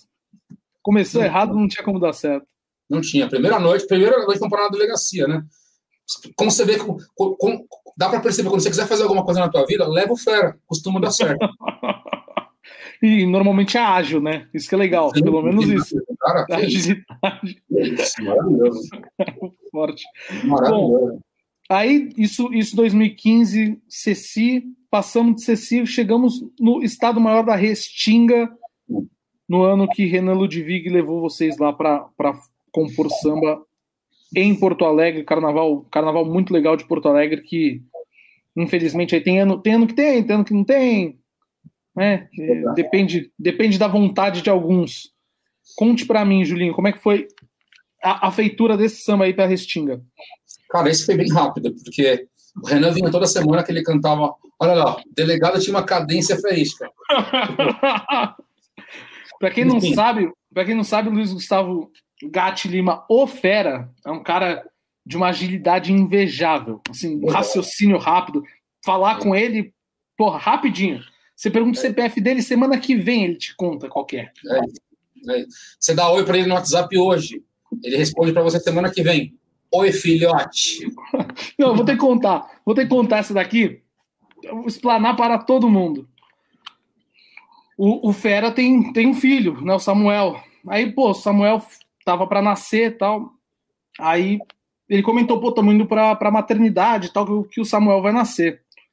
Aí, pô, amigo, amigo da família, amigo de todo mundo, falei, pô, o que, as pessoas fazem normalmente? Vão, vão visitar né, na época que não tinha pandemia, a gente fazia isso, né? Ia visitar a mãe, o pai, a criança, tal, na maternidade. Aí eu mandei uma mensagem pro, pro Fera. Fera, qual maternidade que vocês estão e qual é o quarto? Tal. Beleza. E o Fera não respondeu. Eu pensei, pô, deve estar tá cheio de coisa, né? Cheio de gente falando, beleza. Cinco ou seis dias depois, o Fera responde para mim: maternidade tal, quarto tal. Seis dias depois, pensei eu, porra, deve ter dado uma cagada, pô, o moleque nasceu, pô, deve ter dado algum problema, deve estar, tá, ou incubadora, enfim, alguma coisa aconteceu. Aí eu falei, pô, mas sério, mas tá tudo bem, né? É, aconteceu alguma coisa com o Samuel, que vocês estão há tanto tempo na maternidade? Ele falou, não, já faz uns três dias que a gente tá em casa. Não dá, né? Não dá. então pra que você me respondeu o nome da maternidade? Você né? então, né? essa, essa é a agilidade do nosso ferinha, para todos aqui do carnaval que não, não conhecem essa figura maravilhosa, um homem homem de uma velocidade ímpar. E aí, como é que foi Restinga, ô Julinho? Bom, então, aí a nossa, aí eu consegui fazer uma coisa muito legal, um dos grandes feitos que eu tenho como pessoa, nem como compositor. Uh, a gente, em 2015, ganhou Mancha, ganhei junto com a Kiris, com Chanel, com Silas, com Marcel, e no Tucuruvi com a parceria, Barba, Geleia, e a minha escola de coração é uma cidade alegre, né? Falei, meu, vamos fazer um samba lá, enredo legal, era o Aiô. Aí eu tentei juntar todo mundo. E no começo teve resistência dos dois lados. Primeiro que a mocidade é um processo caro, e o bar, o tipo, gostavam de fazer só com que eles conheciam, enfim. Depois de muita resenha, conseguimos juntar. E rolou tudo muito bem, a gente acertou um samba muito bonito. Samba e... que é lembrado até hoje por é. todos, apesar de não ter sido pois o é. samba campeão. Samba é esse que o Geleia, que, do, que o Maisena que desempatou, né? É, exatamente. O samba que, que o Maisena uh, presenteou os amigos dele. Uh, tô brincando, Adriano. Aí, é, trouxemos o Renan para cantar o samba, que mandou muito bem. O Ito e o Renan eram os intérpretes desse samba. E aí o Renan, cara, a gente teve uma, uma, criou uma relação legal, ele falou, vamos fazer um samba para Restinga. E no fim, esse samba só fizemos eu, o Renan e o Edu. A gente combinou com o Renan uma vez que ele, em vez de ele vir no domingo, que ele viesse numa sexta. a gente matou o, o samba, tipo, numa sexta e num sábado, juntos, sentado lá. E era uma disputa na Restinga que era fechada. Só teria que se apresentar uma vez. E ele, como era intérprete da escola, mas podia participar. Enfim, acertamos um samba legal. A escola trouxe nota de samba. Qual ano? 2016. 16. Falaram sobre Xangô, Eixo da Justiça. Enfim, ganhamos samba lá na Restinga a partir desse relacionamento que a gente criou com a disputa da Mocidade Alegre em 2016, entendeu? Muito legal. E aí, nesse mesmo ano, 2016, que vem Rosas de Ouro na sua vida, certo? Na verdade, 16 para 17, Rosa, né? Isso era 15 para 16. Aí, aí, cara, começamos a fazer samba junto com Aquiles, com Silas, com Chanel. É... Aí, o, o, antes de você, quando você for começar a contar a história do Rosas, o Fuscão tinha perguntado aqui, né? Júlio, como você se sente sendo compositor das últimas e belas obras da Sociedade Rosas de Ouro? E, tipo, saber que seus sambas ajudaram a elevar o nível da escola de samba? Do, de samba da escola, aliás, desculpa. Cara, todo mundo que me conhece sabe que eu sou Mocidade Alegre, a escola que eu nasci, que eu fui criado, mas olha, de coração, eu criei um amor muito grande pelo Rosas de Ouro. Eu já gostava, mas esses últimos anos você vai ver, você vai sentir isso com o seu samba, Jacopete. Rosas de Ouro é um lugar fascinante, cara. Tem muita paixão ali, tem muito amor. O povo ali, na rua de terra, o povo de trás. É uma escola muito, muito apaixonante, cara. Muito apaixonante. O povo briga pela escola, chora, luta. E aí eu criei esse vínculo, cara, muito forte. Uh, então, cara, saber que a gente foi feliz uh, com as obras do Rosas de 17, 18 e 20, com as disputas que a gente participou, e graças a Deus a gente se sagrou vencedor, cara, é foda, porque eu, eu sou um cara que quando eu ganho um samba, eu gosto de acompanhar, eu gosto de participar, eu vou nos ensaios, eu vou no barracão, eu quero saber do carnavalesco como é que é, que não é. Quero, eu gosto de estar junto, eu gosto de conversar, gosto de entender. Então a gente vai aproximando. E quando a gente cria esse vínculo com as pessoas da escola e também com as pessoas da comunidade que vinham torcer para o nosso samba, a gente fazia camiseta, não, eu quero camiseta, eu quero camiseta. E eu sou um cara que eu gosto muito de estar com esse contato com o pessoal. E aí você vai sentindo quantas pessoas gostam da escola e quanto Rosas de Ouro é uma escola fascinante nesse sentido. Sim. Então, então, cara, saber que os nossos sambas, que graças a Deus a escola abraçou bastante nos últimos anos, são muito bem avaliados, o pessoal gosta, cara, é. Então vamos é lá. Os sambas que vocês ganharam lá. 17. O Bagé? É, exatamente. É o Convivium, né, 2017, que hum. tinha o Olubagé no refrão do meio. 2018 é o do Caminhoneiro, né? E 2020, esse último Tempos Modernos, que é a história do robô lá, toda, né? Sim, sim. É. Mas só você ia falar, era só mais pra gente, o pessoal que tá assistindo aqui, lembrar quais são os sambas. É, cara, então, uh, como que a gente chegou no Rosas de Ouro? O Aquiles já tinha uma história com o Armênio, que ele tinha sido tricampeão em 2008, 9 e 10. E depois se afastou do fazer em outras escolas. Em 2016, a nossa parceria, que é o Samba 10, eu e o Aquiles ainda não estávamos, foi vencedor da disputa. Uh, foi naquele ano conturbado, com o Samba 31, que era muito bonito também. Enfim, o Samba 10 ganhou, foi muito bem. Foi um ano que o desfile do Rosas não foi legal, mas o samba ajudou a escola a dar uma. se segurar no especial, né? Sim. Só que aí, na, na parceria do Samba 10, de, do, do ano do Marinheiro, né, de, de 2016, mesmo tendo ganho o samba, depois saíram duas pessoas, que no caso foi o Márcio André e o Padaria. E aí surgiu o convite do Boldrini, do Fabiano, para o Aquiles. E como eu e ele estava fazendo um monte de coisa junto, ele me convidou. E a gente foi junto, eu e Aquiles entramos na parceria, no lugar do Márcio André e do Padaria, que saíram. E aí o primeiro ano foi muito legal, cara, que era o enredo Convivium. Tem uns episódios legais de contar desse samba, quando a gente começou a fazer. E uma parceria, cara, só com Bamba, só com caras que, quando eu era molequinho na Mocidade Alegre, eu ia lá e batia palma, era Vaguinho, Rafael, Boldrini, que é o maior vencedor de sambas da história do Rosas de Ouro, apaixonado pela escola, grande. Fabiano. Fabiano, outro cara que sabe muito, aquele cara que tem o feeling assim, vem por aqui, vem por aqui, sabe muito. Eu, e o Aquiles, aí os meninos do Rosa de Ouro que são fanáticos, o Gabriel, o Guilherme, o Fábio. Enfim, começamos a fazer esse samba. Tem, tem algumas histórias legais desse samba, eu vou contar duas. Uh, eu lembro como se fosse, a gente estava na, na, casa do Aquiles um dia que a gente marcou uma reunião, estava no refrão do meio. O Rafael é uma usina de melodias. É impressionante o que o Rafael faz de melodia. Acho que nem o Fuscão conhece essa história.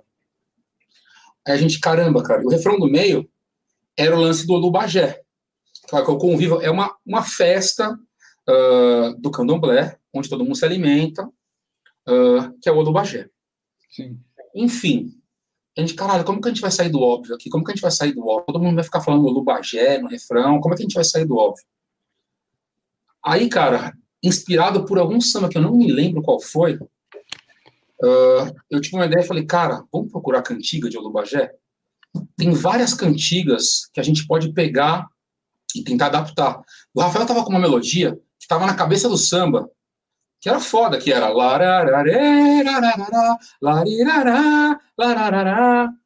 Aí o Vaguinho falou, cara, isso aqui é melodia de refrão, isso aqui não é melodia, isso aqui é melodia de refrão, a gente tem que fazer esse refrão.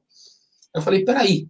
E eu lembrei desse lance da cantiga, era algum samba do Império da Tijuca, se eu não me engano, tinha usado isso, eu falei, cara, vamos procurar. Eu coloquei lá, cantiga de Olubagé, aí a gente ouviu, era assim, lembro até hoje, Araia, é um bó, Olubá, é um bó. Aí o Vaguinho falou, pera, pera. Eu falei, puta, é isso, cara, vamos pegar essa melodia e adaptar nessa letra da cantiga. Aí o que era? Araie, é um bó, virou Araie, é um bó.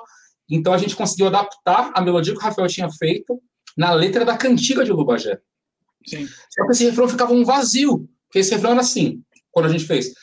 Araie, Agéumbó, Olubagé, Agéumbó, e uma porção de fé. Não importa a religião, salve Cosme e Damião.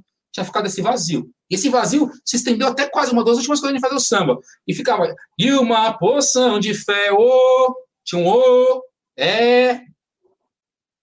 E a gente Aí fomos fazer uma reunião na casa do Rafael, quase para fechar o samba. Aí eu lembro que eu fui execrado esse dia. Execrado. E a gente pensando um monte de coisa que coloca nesse vazio, que coloca não tá legal. Aí eu falei, mano, e uma poção de fé, fé, fé. E você sabe que eu odeio essas coisas que parecem meio. Aí o Aquiles começou a me criticar, isso aí é tipo show da Xuxa, não dá, que não sei o que, bibibi. Aí o Vaguinho falou, eu lembro, é isso, o Vaguinho falou. É isso.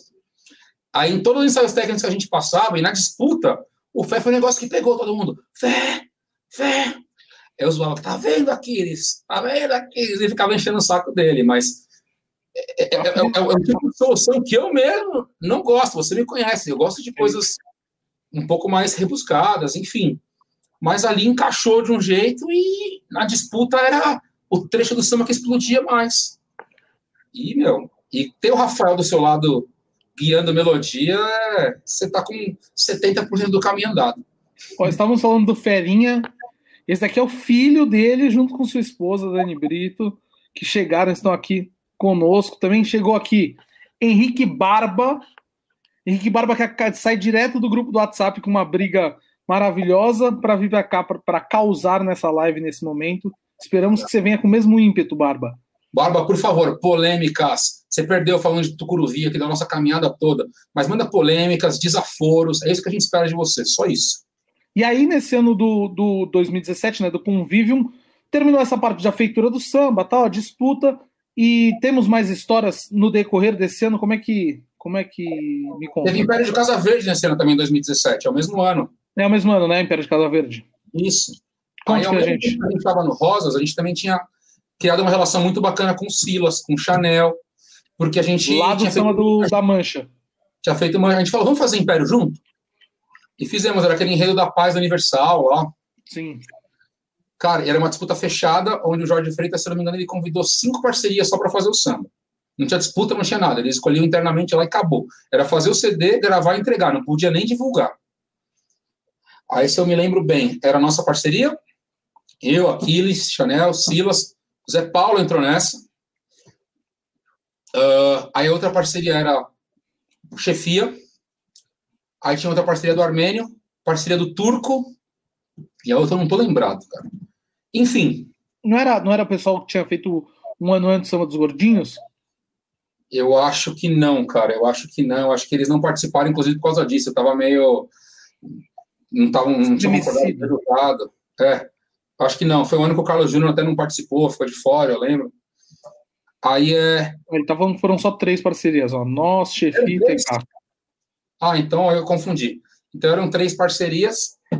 É, e aí eu lembro que no meio do caminho, me corrija se eu estiver errado aí, Aquiles, eu acabei me confundindo. Eles excluíram uma parceria, eliminaram uma parceria só, que foi a do Chefia, e ficamos a nossa, a minha, do Aquiles, contra a do Turco.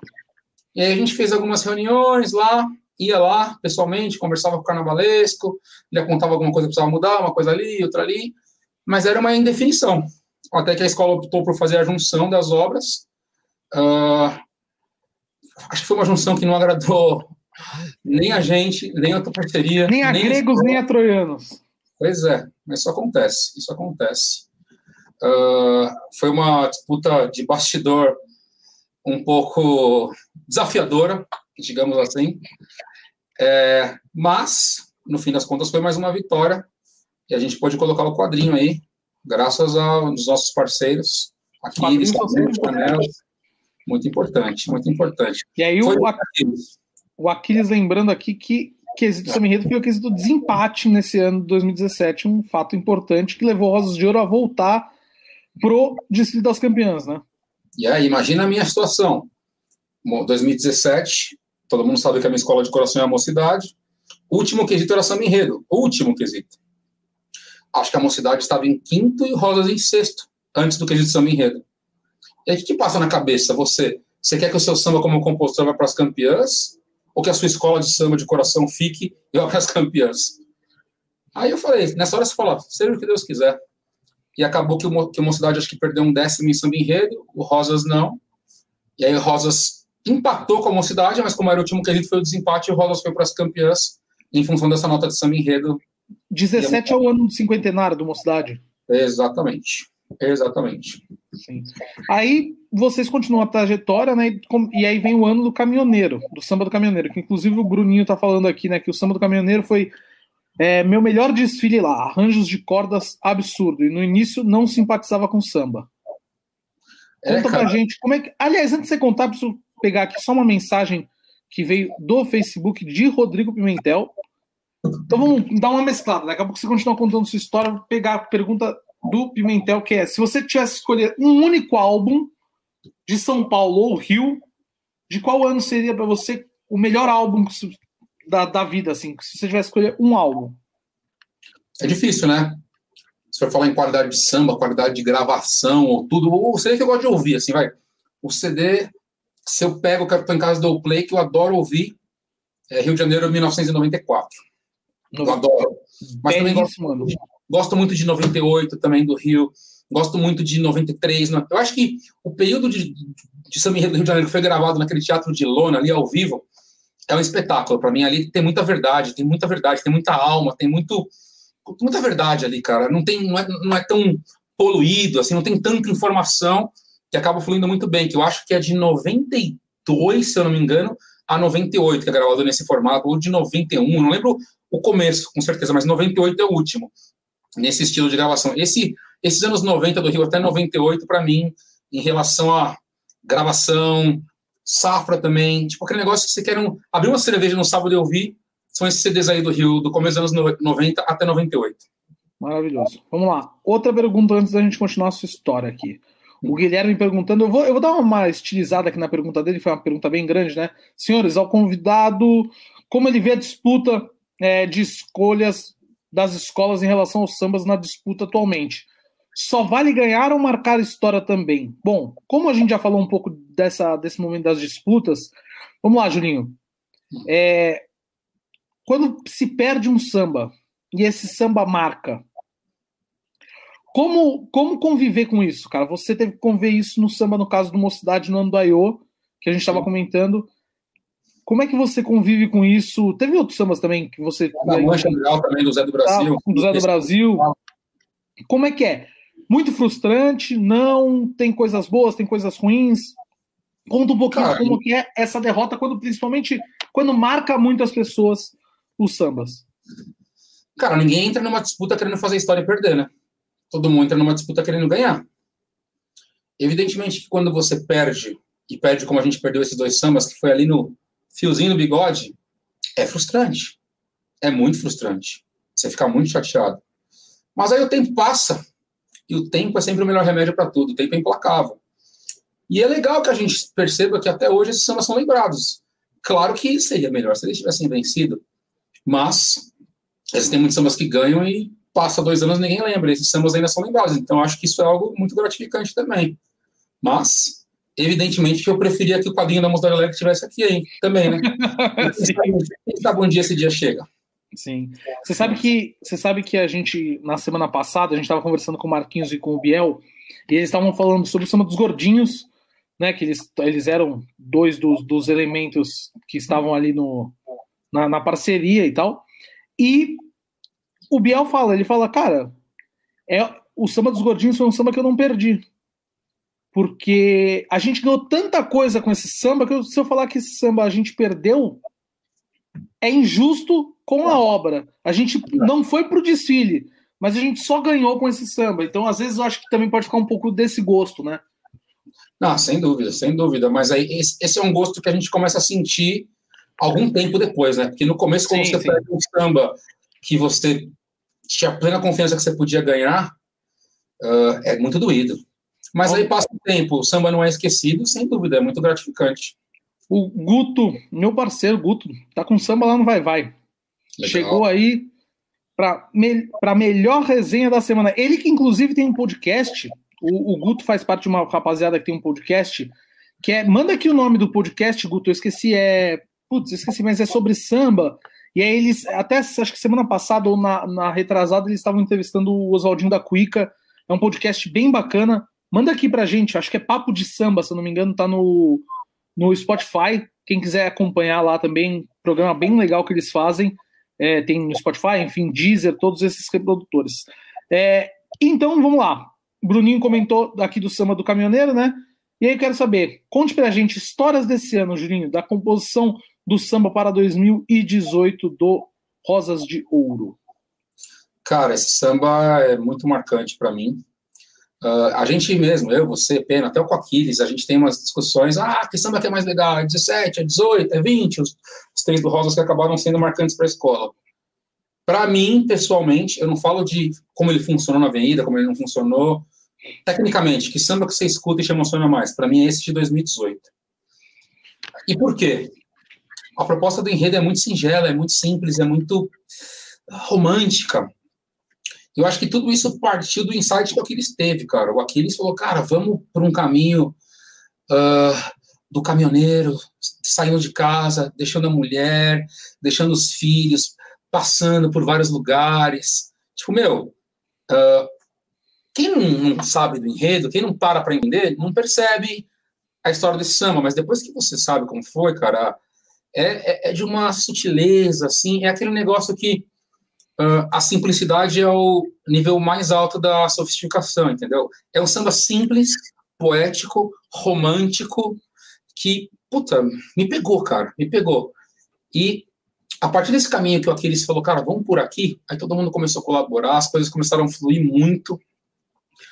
E era muito legal, cara, que a gente fazia samba na casa do Rafael, no Tabuão, fazia reunião toda semana, Uh, e, cara, a gente estava tão feliz, tão feliz, primeiro com a vitória de 2017, que a escola teve um resultado muito bom. A gente estava feliz, todo mundo junto, um clima muito bom.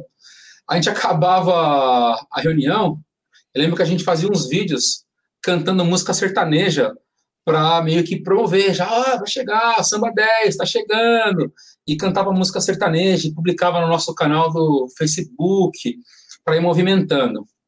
Aí, beleza, Vamos gravar o samba. Cara, temos que fazer uma, uma parada diferente. Aí o Boldrini conhecia uma cantora uh, do Tocantins, uh, falando, cara, e o samba falava da Dama de Vermelho, a gente falou, vamos tentar colocar uma voz feminina aí, um trechinho vai ficar legal. Uh, e era a Mônica, né? A Mônica Soares. E aí a gente teve uma ideia maluca, eu e o Aquiles. O Aquiles é completamente xarope, né? Ele gosta de pensar quando a gente está fazendo samba, desde o, da cor do seu sapato, o boné, se vai ter, que roupa que vai ser, que não vai ser. A gente falou, meu, vamos se vestir igual caminhoneiro? Aí eu lembro que esse ano a gente foi todo mundo de camisa xadrez, calça jeans pra quadra, e fizemos só um boné caminhoneiro que tinha o um símbolo da escola. Aí um dia, eu e a Cris, a gente costumava sempre fazer umas resenhas na casa dele, com uma cerveja, e aí a gente conversando, cara, vamos gravar o clipe com um caminhoneiro, vamos atrás de caminhoneiro?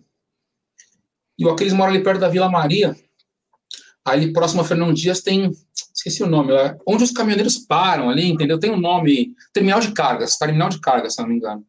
Os caminhoneiros vêm para levar no Ceasa, levar carga não sei aonde, e param ali para passar a noite. Sim. Cara, é um, um, um local bem, uh, como é que a gente pode dizer? Hostil. Hostil. Uh, tira as crianças da sala. Fala aí, aqui. A gente foi para lá numa sexta-feira, 11 da noite. Ah, vamos chegar lá meter a cara e ver se a gente acha um caminhoneiro que tá para fazer essa loucura. Chegamos lá numa sexta-feira, o samba praticamente pronto, mas acho que ainda não tinha gravado. Aí encontramos um caminhoneiro lá, começamos a trocar uma ideia, explicamos a história pro cara. O cara topou. Ah, não, eu vou estar aqui tal dia. Gente falou, tem certeza? Pode ser, a gente vai marcar com uma equipe para vir aqui filmar tal dia. Trocamos contato com o cara. Começamos a falar com ele, não tá marcado, tá tranquilo. Aí trouxemos até um pessoal do Rio que fez esse clipe. Acho que era Mais Produções, se eu não me engano. Sim. Aí. Hã? O pessoal, o pessoal do Rafael lá, do Mais Produções. É, a Carol. Mais carnaval e tal, sim. Isso, mais carnaval, não me lembro agora, enfim. É que eles têm, né? O Mais Carnaval é o canal do, isso, de, de que eles cobrem o carnaval e o Mais Produções é que eles fazem essa parte de clipe e tal. Isso, isso, isso mesmo. Cara, sei que a gente combinou um dia, porque o samba era de manhã cedo, o caminhoneiro saindo, canta o galo, ao despertar. Vamos, a gente marcou com o caminhoneiro tipo quatro e meia da manhã. Vamos pegar o povo no Rio, na rodoviária, Tipo, três horas da manhã a gente marcou de pegar o povo na rodoviária, vindo do Rio para gravar o clipe direto com a gente. Bom. Chegamos, chegamos no terminal de cargas, a ideia era começar escuro para fazer o clipe clareando, para ter a mesma, o mesmo caminho que o samba percorria, o clipe andava junto. Cara, e foi maravilhoso, deu tudo certo. Acho que foi, cara, das, do, do que eu participei de Samba Enredo, aí, e acho que é um dos clipes mais vistos das disputas de São Paulo. Foi um clipe que todo mundo chamou muita atenção. Tem, tipo, sei lá, quase 200 mil visualizações deve ter esse, esse vídeo. E foi uma disputa que o samba andou sozinho também, cara. A gente já vinha com, com, com, a, com a herança do ano anterior, que aí você já acaba sendo visto diferente, é normal em qualquer disputa. O povo caiu dentro, o samba foi para as graças do povo, e a gente fazia uma passagem de samba muito legal, a torcida vinha junto. Então, foi, foi, foi uma disputa que, daquelas que o samba também andou sozinho. Infelizmente, na avenida, uh, não funcionou tanto quanto a Nair Belo. Nair Belo chegou, tá? Pro sofá Vai. da Hebe. Nair Aí, Belo, que tá toda semana aqui, às vezes ele entra aqui no meio do programa. Nair Belo, nosso mestre pena. Porra. Porra, mas essa história é legal, cara. Se o Aquiles estiver aí, e quiser entrar um pouquinho, ele podia contar. Tem muita curiosidade legal desse ano. Se o Aquiles quiser entrar, dá um toque aí.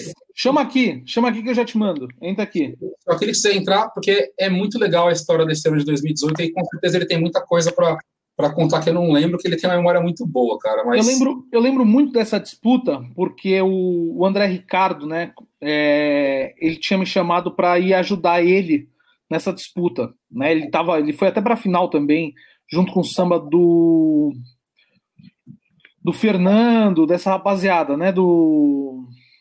Ih, meu Deus, eu até cantei o samba deles no ano. Do o samba que ganhou no outro ano. Samba 8. Ah, sim, o do, do Viva Resta.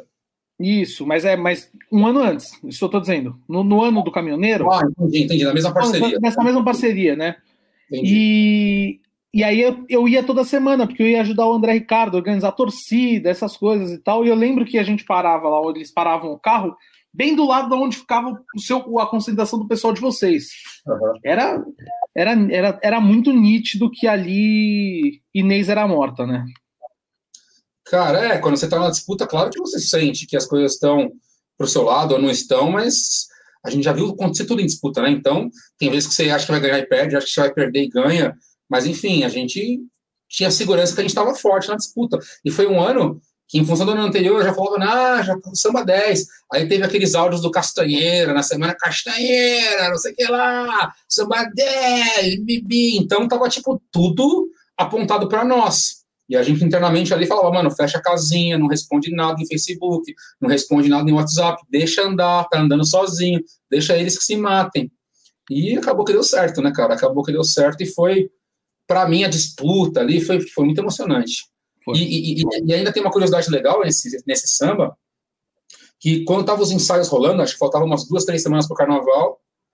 Uh, aliás, antes, quando foi gravar esse CD, a versão oficial, a escola convidou Maiara e Maraísa para gravarem Sim. a introdução, porque o pai delas era caminhoneiro, também tinha, uma, tinha a ver. Aí, quando eu estava no ensaio, perto do carnaval, acho que faltavam umas duas, três semanas, foi um dia que elas foram na quadra. E aí, a, por coincidência, acho que estava só eu e o Aquiles da parceria esse dia lá, e a pessoal da comunicação do Rosas falou, Aquiles, Júlio, vem cá, que as meninas querem conhecer vocês. Olha que loucura. Elas, não, pô, que legal, porque o nosso pai é caminhoneiro e a história sensibilizou muito a gente. E aí a gente tirou foto com elas, foram super simpáticas. E na largada do samba, se você colocar o vídeo da Saspa e largada, Rosas 2018, elas se emocionam muito, porque elas Sim. Viram a vida delas ali naquele samba, era o que o pai delas fazia, entendeu? Então acabou Sim. sensibilizando elas demais e, meu. Putz, e a largada delas cantando também é muito legal na hora do desfile, né? Pois é, você vê que elas, que elas não estavam ali a convidada de saco cheio, como a gente já viu em muita escola, beleza, vai lá, eu te ajudo. Elas estavam ali, cara, com tesão, elas não queriam largar o microfone. Sim. E aí elas fizeram a introdução. É, até a primeira passagem, se não me engano, elas vêm cantando junto, né? Eu acho que elas fazem o, a introdução, vem ver, e a primeira do refrão. Lá, a primeira do refrão é isso, isso. Aí quando vai para a cabeça do samba, o Royce, que lá, e elas se tocam, e eu, tá bom, tá bom, e dá o microfone, e foram pro último carro, e foram pro último carro, filaram na alegoria é, é, uma, é uma cena bem bacana, assim. Eu acho que é uma das cenas marcantes do carnaval, inclusive, de 2018. É. Ferinha falando, acho que a Kiss deveria estar ao vivo para contar a história da reunião extraordinária no Salão Nobre. Essa aí só Aquiles pode contar, cara. Essa aí só Aquiles pode contar. Essa, essa só Aquiles entrar, a gente, a gente vai perguntar. Inclusive, falamos, falamos, quando o Aquiles veio aqui no Canto Conversa, falamos por cima, não dessa história, mas de outras é, do mesmo cunho do senhor Aquiles da Vila. O senhor, o senhor Aquiles da Vila é uma, uma, figura maravilhosa que o mundo deveria conhecer mais. Assim, quem não, é. teve, quem não tem o prazer de, de, de conviver com Aquiles deveria, porque, olha, é um, é um senhor surpreendente. Olha. Aqui, Lucas Malagoni mandando aqui. Aliás, Lucas, que virou membro do canal, não podemos esquecer disso. Ô, Julio, você tem que vir toda semana. Já é o terceiro membro que começa hoje, entendeu? O Rony, o Rony já me mandou mensagem aqui. Falou: o Júlio tá escalado toda semana agora. Eu te disse que seria assim. Aqui, ó, 2018 é um samba que me emociona. Toda vez que eu ouço, o samba é espetacular e a gravação ficou ainda melhor. Luquinhas, falando isso, Luquinhas que é um menino, menino bom, menino bom, que tá começando a trilhar um caminho aí no, no, carnaval também. Agora já tem, já tem projetos, já tem projetos acontecendo, bacana. E olha quem tá aqui. Ou falando em mau caráter, falando em mau caráter, tem mais um aqui, Thiago fazendo arte, mais um que tá aqui com a gente. Thiago, que, para quem não sabe, nosso parceiro, parceiro da SASP, inclusive, sempre que pode tá ajudando nas festas da SASP, sempre também fazia parte de efeitos, ele que faz efeitos nas disputas. Ele que encarece a disputa de samba enredo, entendeu, Thiago? Ele que ele que faz o compositor ter que vender carro para ele poder jogar balão e, é. e, papel picado para cima, entendeu? Mas ele faz parte muito dessa, dessa festa, é um grande amigo nosso. A gente brinca porque é um, é um grande amigo nosso também, tá aí. E falando que é um maior prazer fazer efeito pro Samba 10. Chagão é Samba 9, Samba 9, escolhe outro. O Tiagão é aquele cara que está criando monopólio. Você chega na semifinal, tem seis sambas. Os seis sambas fazem os efeitos com ele. Seis com ele. É, esse é mais um que sabe o quanto Aquiles é doente. Que aí você vai lá na quadra, você, você fala assim: ah, esse samba aqui tá levando 10 pirulitos, outro samba tá levando 20, o outro tá 25, o outro 20. Ele fala: quero 100. Doente. Fala, fala de novo que, que, travou, que essa história é legal, fala de novo. O Aquiles é doente, né? o Aquiles é doente. O, o, o, Thiago pode falar isso. Ah, você tá lá na semifinal, sei lá, tem. Ah, um tá levando 20 pro litro, o outro 15, o outro 25. O Aquiles fala, beleza, eu quero 100. Aí depois a conta fica no tamanho do mundo e a gente fica lá fazendo malabarismo para equacionar tudo. Ah, eu, eu, gosto das planilhas de Júlio César Castilha. É, o, é. Júlio, o, Júlio, o Júlio é minha antítese, né? É, o Júlio, o Júlio é o cara mais organizado que eu conheço no, em disputa de samba, assim, que eu, que eu tive o prazer de fazer samba. O Júlio talvez seja o cara mais organizado que tem, é um absurdo, assim, planilhinha, tudo bonitinho. É quase, quase igual, quase igual que eu, a forma que eu, que eu fazia no passado, né? Não me pertence mais isso. Olha, que honra, hein? Júlio Castilho, é, daqui a estamos chegando no banho de sal grosso, hein? Estamos chegando, vai, vai chegar. chegar. Vai chegar lá. O João Henrique, que é da Puro Balanço, perguntando aqui: Salve galera, contem mais como funciona a criação de um samba. Particularidades, de onde tiram referências, quais os primeiros passos, primeira reunião. Conta um pouquinho, Júlio. Vamos, vamos para o próximo samba, que é o 2020. Do, não, antes a gente tem aqui. Uh, vamos para 2020, Rosas de Ouro, depois você conta um pouco mais dos outros. Vamos para 2020, para você contar um pouquinho. Eu falo do Rosas e do modo geral, como que a gente começa os processos. Isso, isso, exatamente. Isso que eu ia falar. É, aproveita o do Rosas para falar um pouquinho do, do, modo geral. Falando em Rosas Cara, de Ouro, quem está aqui, Luciano Godoy. Esse que homem. homem. Espetacular. Tá me devendo uma ligação essa semana, mas tá bom. Tá sendo cobrado ao vivo, hein? Grande Luciano, um abraço, meu irmão. Sempre juntos. Cara maravilhoso, Luciano. Cara, samba enredo uh, geralmente é. A escola geralmente lança o enredo antes de entregar a sinopse para os compositores. Ah, vamos falar, sei lá, sobre a história da Itália. Aí quem é louco, né? Como você, como eu, como vários outros, já começam a pesquisar e às vezes até fazer coisas sem a sinopse. E aí quando, aí, aí, quando sai a sinopse, a gente vai, a gente entende a cronologia, entende o caminho que a escola quer percorrer e vê se o que a gente estava fazendo sem a sinopse faz sentido encaixar ou não. Às vezes faz, às vezes não faz. Aí beleza, a forma que eu particularmente gosto de trabalhar. Saiu a sinopse, pegamos a sinopse, vamos marcar uma reunião. Inclusive eu aprendi isso com o Barba. Eu gosto da parceria estar junto, ler a sinopse junto, discutir a sinopse, falar, meu, que caminho que a gente vai seguir? A, sinopse fala disso aqui. A gente pode ir aqui em primeira pessoa, a gente pode ir por ali, a gente pode ir para um, um caminho mais, sei lá, um samba maior, mais alegre. Eu acho que essa primeira reunião é ler, entender o enredo e definir a proposta que você vai fazer. Que estilo de samba, que caminho, como é que vai ser? Aí você já sai meio que com uh, um esqueleto na cabeça em relação à forma que o caminho vai, forma do samba percorrer. Aí, cara, é inevitável. Quando você define isso, todo mundo começa a mandar ideia no WhatsApp, a gente vai juntando uma coisa de um com uma coisa do outro, e é muito legal que às vezes um cara manda uma ideia, entre aspas, nada a ver, e de uma ideia nada a ver, um cara consegue ter um, um insight, e daquilo sai uma outra coisa, que sai outra, e daqui a pouco tá muito legal, a partir de uma ideia que talvez não fosse tão legal, mas se não fosse essa ideia louca, não, não teria chegado entendeu? Não teria chegado no resultado que chegou. E aí, quando a gente começa a criar um esqueletinho, ah, vamos marcar a segunda reunião. Eu gosto muito de reunião semanal. Aí a gente vai para a segunda reunião, às vezes é com um pedacinho da cabeça, uma ideia de refrão, e todo mundo concentra ali, faz um churrasco, uma cerveja, começa a cantar, começa a cantar no cavaco. E para mim, particularmente, assim que é, que é a melhor forma de, de, me inspirar, entendeu? Que as ideias surgem, que você escuta a ideia do companheiro e complementa, e o outro complementa o que você falou, e vai andando. E tem samba que sai em uma reunião, tem samba que sai em duas, tem samba que sai em três, tem samba que sai em cinco. Não tem uma fórmula mágica. Tem samba que não sai até o estúdio, né, Rodrigo Jacopete? É, é, mas, enfim, a forma que eu gosto de trabalhar é essa. Primeiro, pesquisar o tema, ler a sinopse, entender o caminho que a gente vai, por que, que a gente vai por ali, por que, que a gente vai por aqui. E aí sim, as reuniões, churrasco, cerveja, e no meio das reuniões WhatsApp, até a gente ter um esqueleto e marcar de pistola.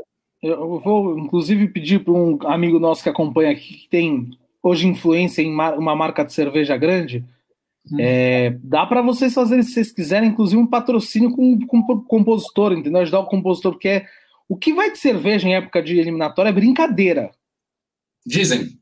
É brincadeira o que vai. A gente, a gente todo mundo aqui que está na audiência sabe que a gente fazia muito muito samba lá no antigo Dissidente, na antiga Simburger, né? Fazia muito lá. E, pelo Inclusive, amor de Deus. De 2017, um trecho dele foi feito no Dissidente. E 2020, a primeira, a primeira reunião também. também. Verdade. Reunião também. Já era Simburger, né? Já era Simburger, mas era o mesmo espaço glorioso que todo, todo país ama. Com a Caraibas número 44. Saudades.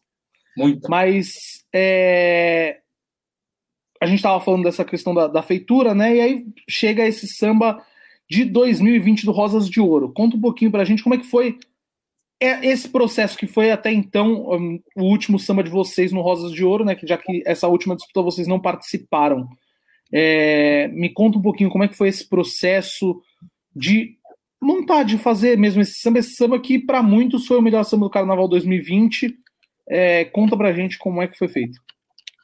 Cara, esse é um enredo muito sensível, né, cara? É um enredo que fala da Revolução Industrial, mas ele é permeado. O caminho dele é o robô que fica triste, uh, que ele queria conseguir continuar com o menino dele, mas, cara, é, é, é, a essência desse enredo, para mim, é que, que o sentimento nunca vai vencer, nunca vai ser maior do que a máquina, entendeu?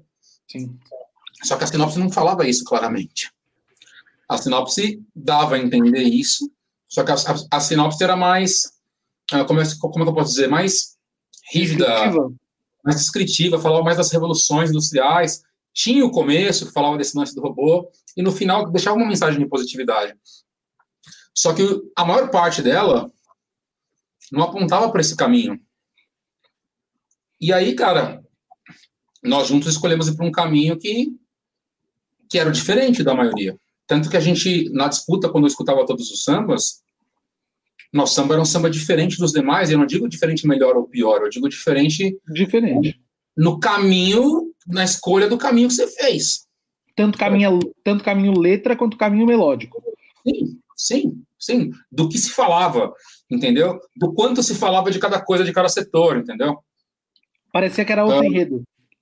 Parecia que era outro enredo, exatamente. Uh, e, cara, acho que esse foi, essa foi a grande sacada, na minha opinião. Mas é claro, você só pode ter uma sacada dessa, que mais uma vez foi uma sacada do Aquiles, quando você tem segurança, porque você já ganhou nos anos anteriores, e quando você sabe que a escola, o Rosas de Ouro, na minha visão, é uma das poucas exceções que abraça o diferente ainda. Sim. Entendeu? Sim. Abraço diferente. E aí, a partir disso, cara, as coisas fluíram naturalmente, pelo WhatsApp. Os, os, últimos anos, acho que dois. Os últimos anos, assim, não, nos últimos 10 anos, mais ou menos. 10, talvez eu esteja exagerando, mas os últimos 8, 7. O Rosa de Ouro sempre vem no diferente, né? Sempre vem é, né? é na contramão do que todo mundo tá fazendo. Pois é, o Rosas tem essa flexibilidade, digamos assim, em aceitar mais o diferente. E, e, e trouxe resultado, né? Todos os é. anos. Pois é. E esse samba era tão diferente que uh, levantava uma questão. E, e, quando, e quando você está numa disputa, principalmente quando você está lutando contra o atual campeão, qualquer margem é motivo para todo mundo começar a questionar. Ah, não, esse samba não fala do enredo, esse samba não é disso, esse samba não é daquilo.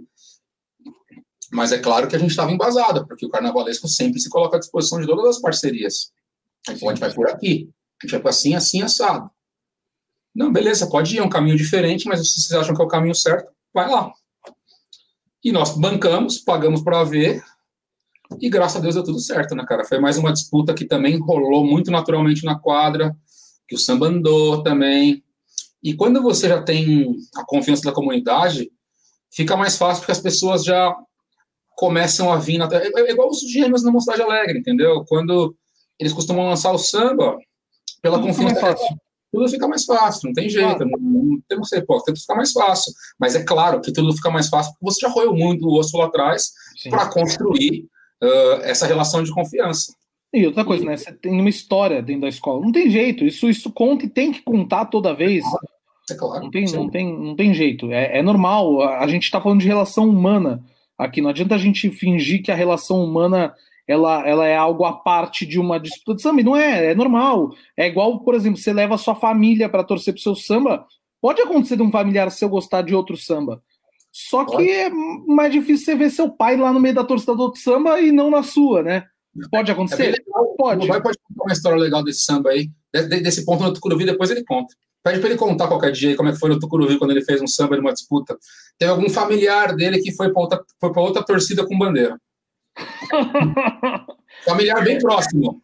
né? É. Tipo, esposa, Tipo assim? Tipo, é, tipo, tipo namorada que virou esposa, né? Porque era namorada ainda. Entendi. No, no, no Rosas de Ouro também, viu? Já aconteceu isso. Eu, eu já vi, testemunho ocular, já vi, já vi. Ó, o Everton tá aqui, mandando um abraço pra você, Júlio. Júlio, um dos maiores amigos que o samba me deu. Belo bate-papo. Everton é um cara maravilhoso, grande amigo do Presidente da Penha, né? Exatamente. Everton, a gente trabalhou junto no SRCD. Cara que sabe muito de carnaval. É família de baluartes da Vila Matilde. Hoje o, o pai Sim, dele filho tá do Davi, né? filho do seu Davi, irmão irmão do Orivelto. Sim. Ah, cara, nota 10. Tem um, um- um- jeito um tanto quanto impulsi- impulsivo e polêmico, mas tem uma essência maravilhosa que eu admiro demais. E a mãe dele, que é a terrorista, ele fala: fudeu, a terrorista tá chegando. Ele fala: a terrorista. Mandar um abraço, mandar um abraço também pro Vitor Hugo, que tá lá no Facebook assistindo a gente, pedindo um salve pra rapaziada da Imperatriz da Pauliceia. Imperatriz da Pauliceia, que é também escola dissidente da Nenê de Vila Matilde, né? Ali, no- no- que tem, tem bastante pessoal que era da Nenê, tá lá na Imperatriz, que é uma grande potência que tá na UESP hoje no grupo especial de bairros da UESP, que disputará o acesso ao grupo de acesso 2 no ano de 2022, se tudo der certo. Assim a gente espera é, que vai brigar diretamente com a nossa maravilhosa e amada Unidos de Guaianazes, escola que tanto amo. É, também quem está aqui, ah, o Luciano, o Luciano falou, né? Eu não, eu não adoro, eu amo vocês. Luciano Aqui. Aqui, ó. Seu lindo. Matheus Góes chegou, já, tava, já estava preocupado. O Matheus Góes toda semana está aqui e ele não tinha chegado ainda, agora chegou, está aqui com a gente, é, acompanhando o bate-papo. E aí, uma pinceladinha, Júlio. Iracema, meu grande amor e realeza. Se você puder só dar uma pinceladinha, quais foram os anos e com quem que você ganhou? O Iracema foi o pessoal da SASP, né? Você comentou. Foi, Godoy. Dúvida. Ricardo não estava, né? Qual Ricardo? O Rica? Ricardo Leite. Ah, se ele tivesse, não tinha ganho, né? Ah, tá. É por isso. É, Eu achei, tava achando estranho quando você voltou no mundo da SASP. Falei, acho, pô, rica. Cara, quem tava nesse Godoy, se tiver aí na audiência, me corrija se eu tiver errado. Eu acho que era eu, o Godoy, o Gui Cruz, tava nesse samba. Ahn, se o Rony tava, cara. Era o pessoal da SASP ali que quis participar, participamos. Que a escola que o tio do Rodrigo Dias é, era presidente, né? Ou é, não sei. Exato. Aí fizemos, esse foi um samba que a gente fez pelo WhatsApp mesmo. A gravação podia ser uma gravação mais simples, aí o Gui gravou e acabamos vencendo, acabamos vencendo. Esse é o Iracema. Aí a Realeza, que tam, é 19, ó? É o ano antes do Não, seu. É 19, 19, 19, 19 de vocês. É 19. O meu é 20, o meu é 20. o meu é 20. Então, esse aqui é o 19. A gente tem um amigo em comum, que é um dos caras mais loucos que eu conheço nesse mundo. Um índio Guarani. Né, Eu falo assim, sabe, naquela, sabe aquele desenho da evolução do macaco até o homem, assim, que tem 12? Ele tá entre o segundo e o terceiro ali, mais pro começo. Não, mais pro começo. Bem ogrão, assim. Ah, homem da caverna. Aí ele convidou a gente para fazer o samba. Ah, acho que era eu, o Borel. Puta, essa ladeira eu lembro. O Diogo, Digão, Digão, Diogo, Digão, né? o Digão, Digão, sem dúvida, lá de Curitiba. O Diogo, acho que o Marcelo. Polaco, Isso, o Polaco. Polaco, Rapaziada mais que bebe- novo. Essa rapa- rapaziada que não bebe muito. Nossa senhora, eu vou comentar. No Esse aqui, ano. é, esse aqui é curioso, que o Bruninho, esse samba aqui, quando eu tinha acabado de mudar para esse apartamento, não tinha nada. Falei, Bruninho, dá uma moral para mim, cara. A gente tá com o samba pronto aqui praticamente, só que, meu, fizemos sem cavaco. Vem aqui. Aí o Bruninho veio aqui um dia, a gente colocou o samba no cavaco, ele ajudou a gente a endireitar o Nós somos samba. São Jorge, né? Isso. Não, é São Virou um Jorge, hino da escola. Não é São Jorge, não. Não é São Não, da Jorge. cachaça, cachaça, desculpa. Cachaça. Cachaça, isso. São Jorge, o Diego- o jogo ganhou antes. É, é verdade. Aí o Bruninho gravou o samba no estúdio, a gente gravou lá no Cleiton e o samba acabou vencendo. Aí aqui é como. É. O povo não bebe, viu, lá. Não. Coisa, no 2020 eu fui fazer a final lá, Fui presencialmente conhecer todo esse povo, mais novo, polaco, não sei o quê. Rapaz. Convida eu... eles, convida o Diogo um dia, vai ser bem legal. Vou falar uma coisa. Eu, eu, juro, eu cheguei em Curitiba. O, o Diogo sempre conta do, da forma que eu cheguei em Curitiba, que eu vinha de, trabalhando dois dias sem parar, e afinal era num, afinal era numa, num domingo em Curitiba, hum. e segunda-feira eu tinha que trabalhar, e eu fui de ônibus, ida e volta. E eu tinha saído do ensaio da Unidos de Guanazes, tinha acabado quatro da manhã do sábado para domingo. Eu saí direto de Guanazes, fui para o Tietê pegar a, a, o ônibus, né? E eu, quando eu chego em Curitiba, tô de bermuda, uma a camiseta da Unidos de Guanazes e um sapato social, que era o único sapato que tinha, porque eu tava ainda do, do ensaio de antes. Eu nunca. Eu cheguei lá em Curitiba, acho que era mais, sei lá, meio-dia, uma hora da tarde, uma hora da tarde, mais ou menos. Eu nunca vi beberem tanto em tão pouco tempo, um, em três ou quatro, o que, o que se bebeu aquele dia foi um negócio. Eu fiquei impressionado com os caras. Os caras pareciam porra, que tinham caminhado uns 14 dias no Saara antes de se encontrar. Pois é. Pois é. Mas nada complicado. Enfim, você contou, vou te poupar dos detalhes mais sórdidos dessa noite aí, mas tá tudo certo. Aqui, ó. Agora vem a parte que me toca. Aqui, ó. Nossa, isso, isso. Nossa verde rosa querida, Morro da Casa Verde. Esse esse samba já começou de um jeito um pouquinho diferente. Né? Conta pra gente, Judinho. Pode contar, por favor. Aí, ó. Ó o Leléo, já tá querendo a resenha do Sal Grosso. Enfim, uh, vocês que estão assistindo toda semana o Rodrigo Jacopete, que aparentemente é um cara educado, parece ser organizado, né? Hoje está muito mais, graças a Deus. Vocês não, tão, não têm ideia do quão maluco esse rapaz é. De como é difícil convencer ele a fazer um samba enredo. Em qualquer escola, a qualquer segundo. Qualquer segundo. Aí, um belo dia, eu estava aqui em casa, um belo dia de 2019, né? Era, né? 19, 19. Não, não. É assim. É 19, 19, 19. Um belo dia de 2019, que eu estava aqui em casa. Aí ele falou: Meu, foi encontrar o Celso, não sei. Ah, podemos passar aí? Pode, claro. Ah, vou passar, tô, tô aqui no Walmart, tô indo, vou passar, vou encontrar o estamos indo. Ah, inclusive, a gente está fazendo um samba pro morro que tem que entregar hoje. Você, vamos entrar no samba? Falei, mano, que porra é essa? E você sabe, eu sou chato ser organizado, não sei o quê. Aí chegou o Jacopete o Celcinho aqui, com metade do samba já encaminhado pessoal bom, chocolate na parceria, né? Uma rapaziada boa pra cacete.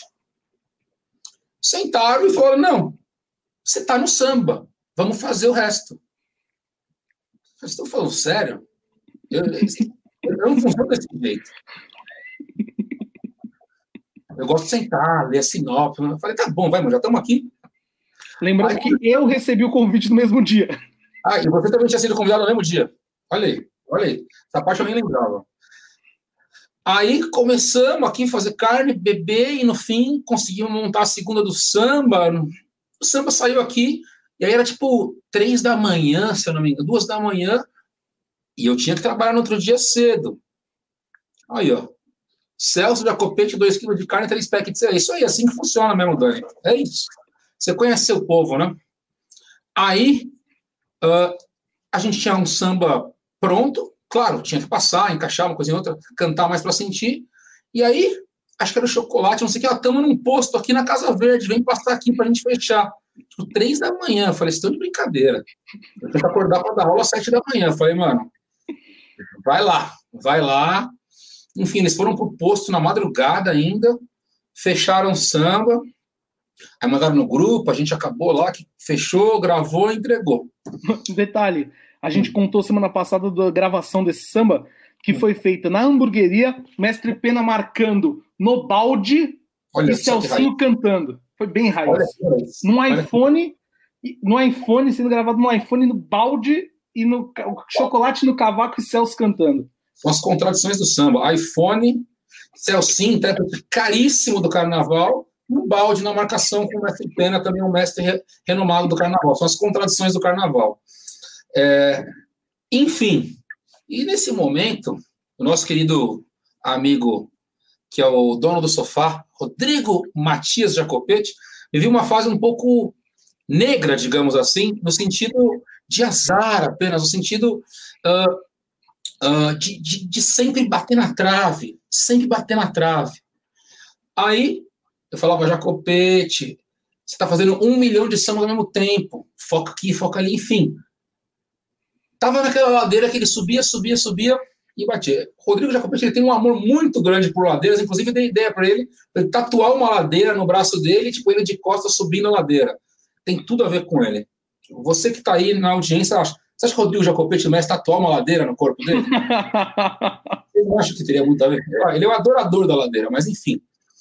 Aí uh, chegamos na final, né? Uh, chegamos na final um dia depois da final do Rosas de Ouro.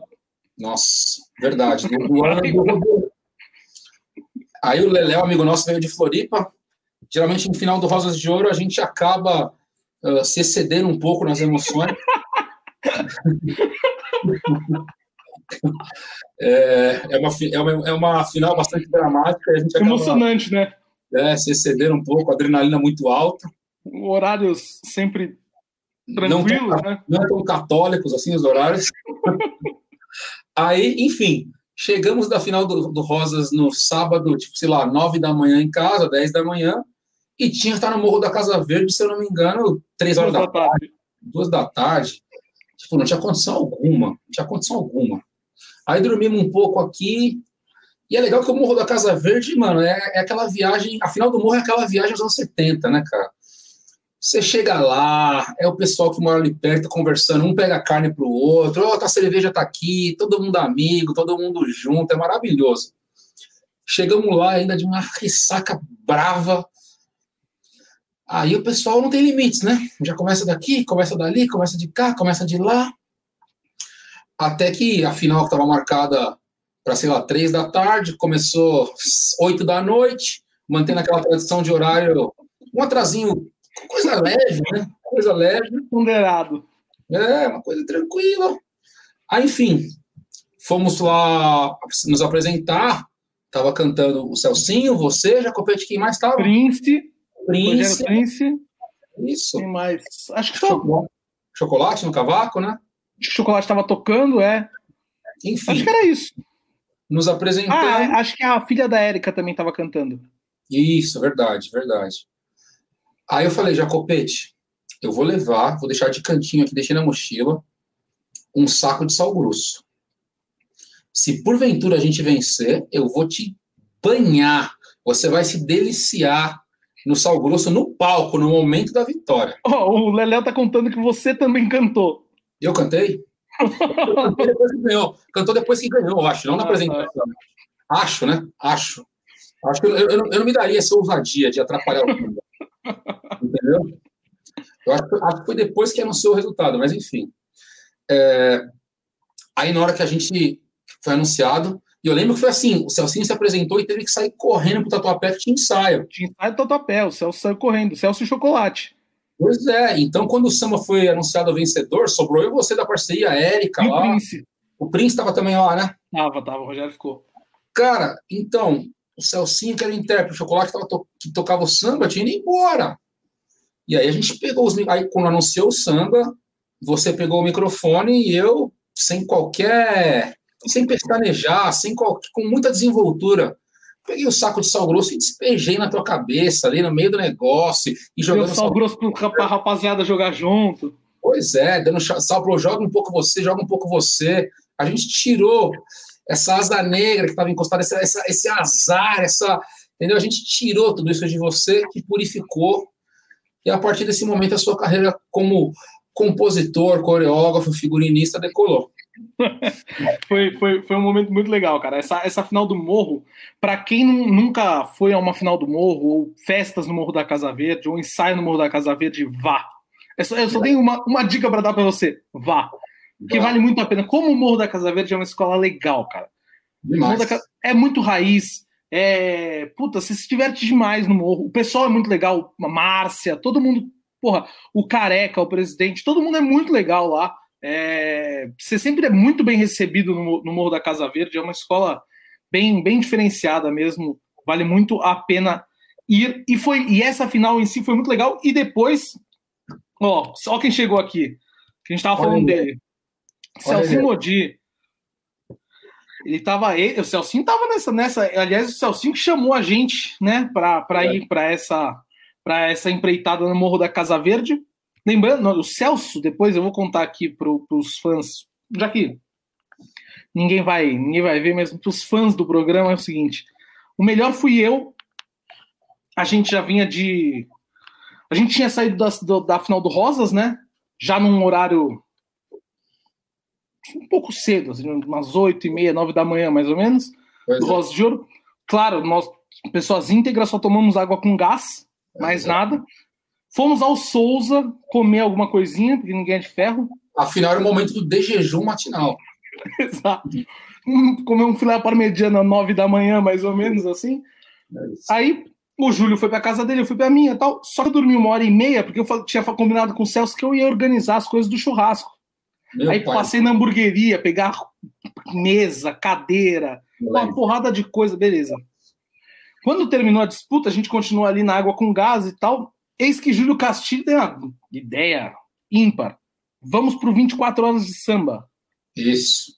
Esse dia mesmo, fomos. Aí não, eu não fui, eu fiquei. Eu fiquei no morro. Eu fui só no Aí, outro dia. Ou eu fui eu... mais tarde ou só no outro dia, não lembro. Não lembro. Aí Mas. Fomos...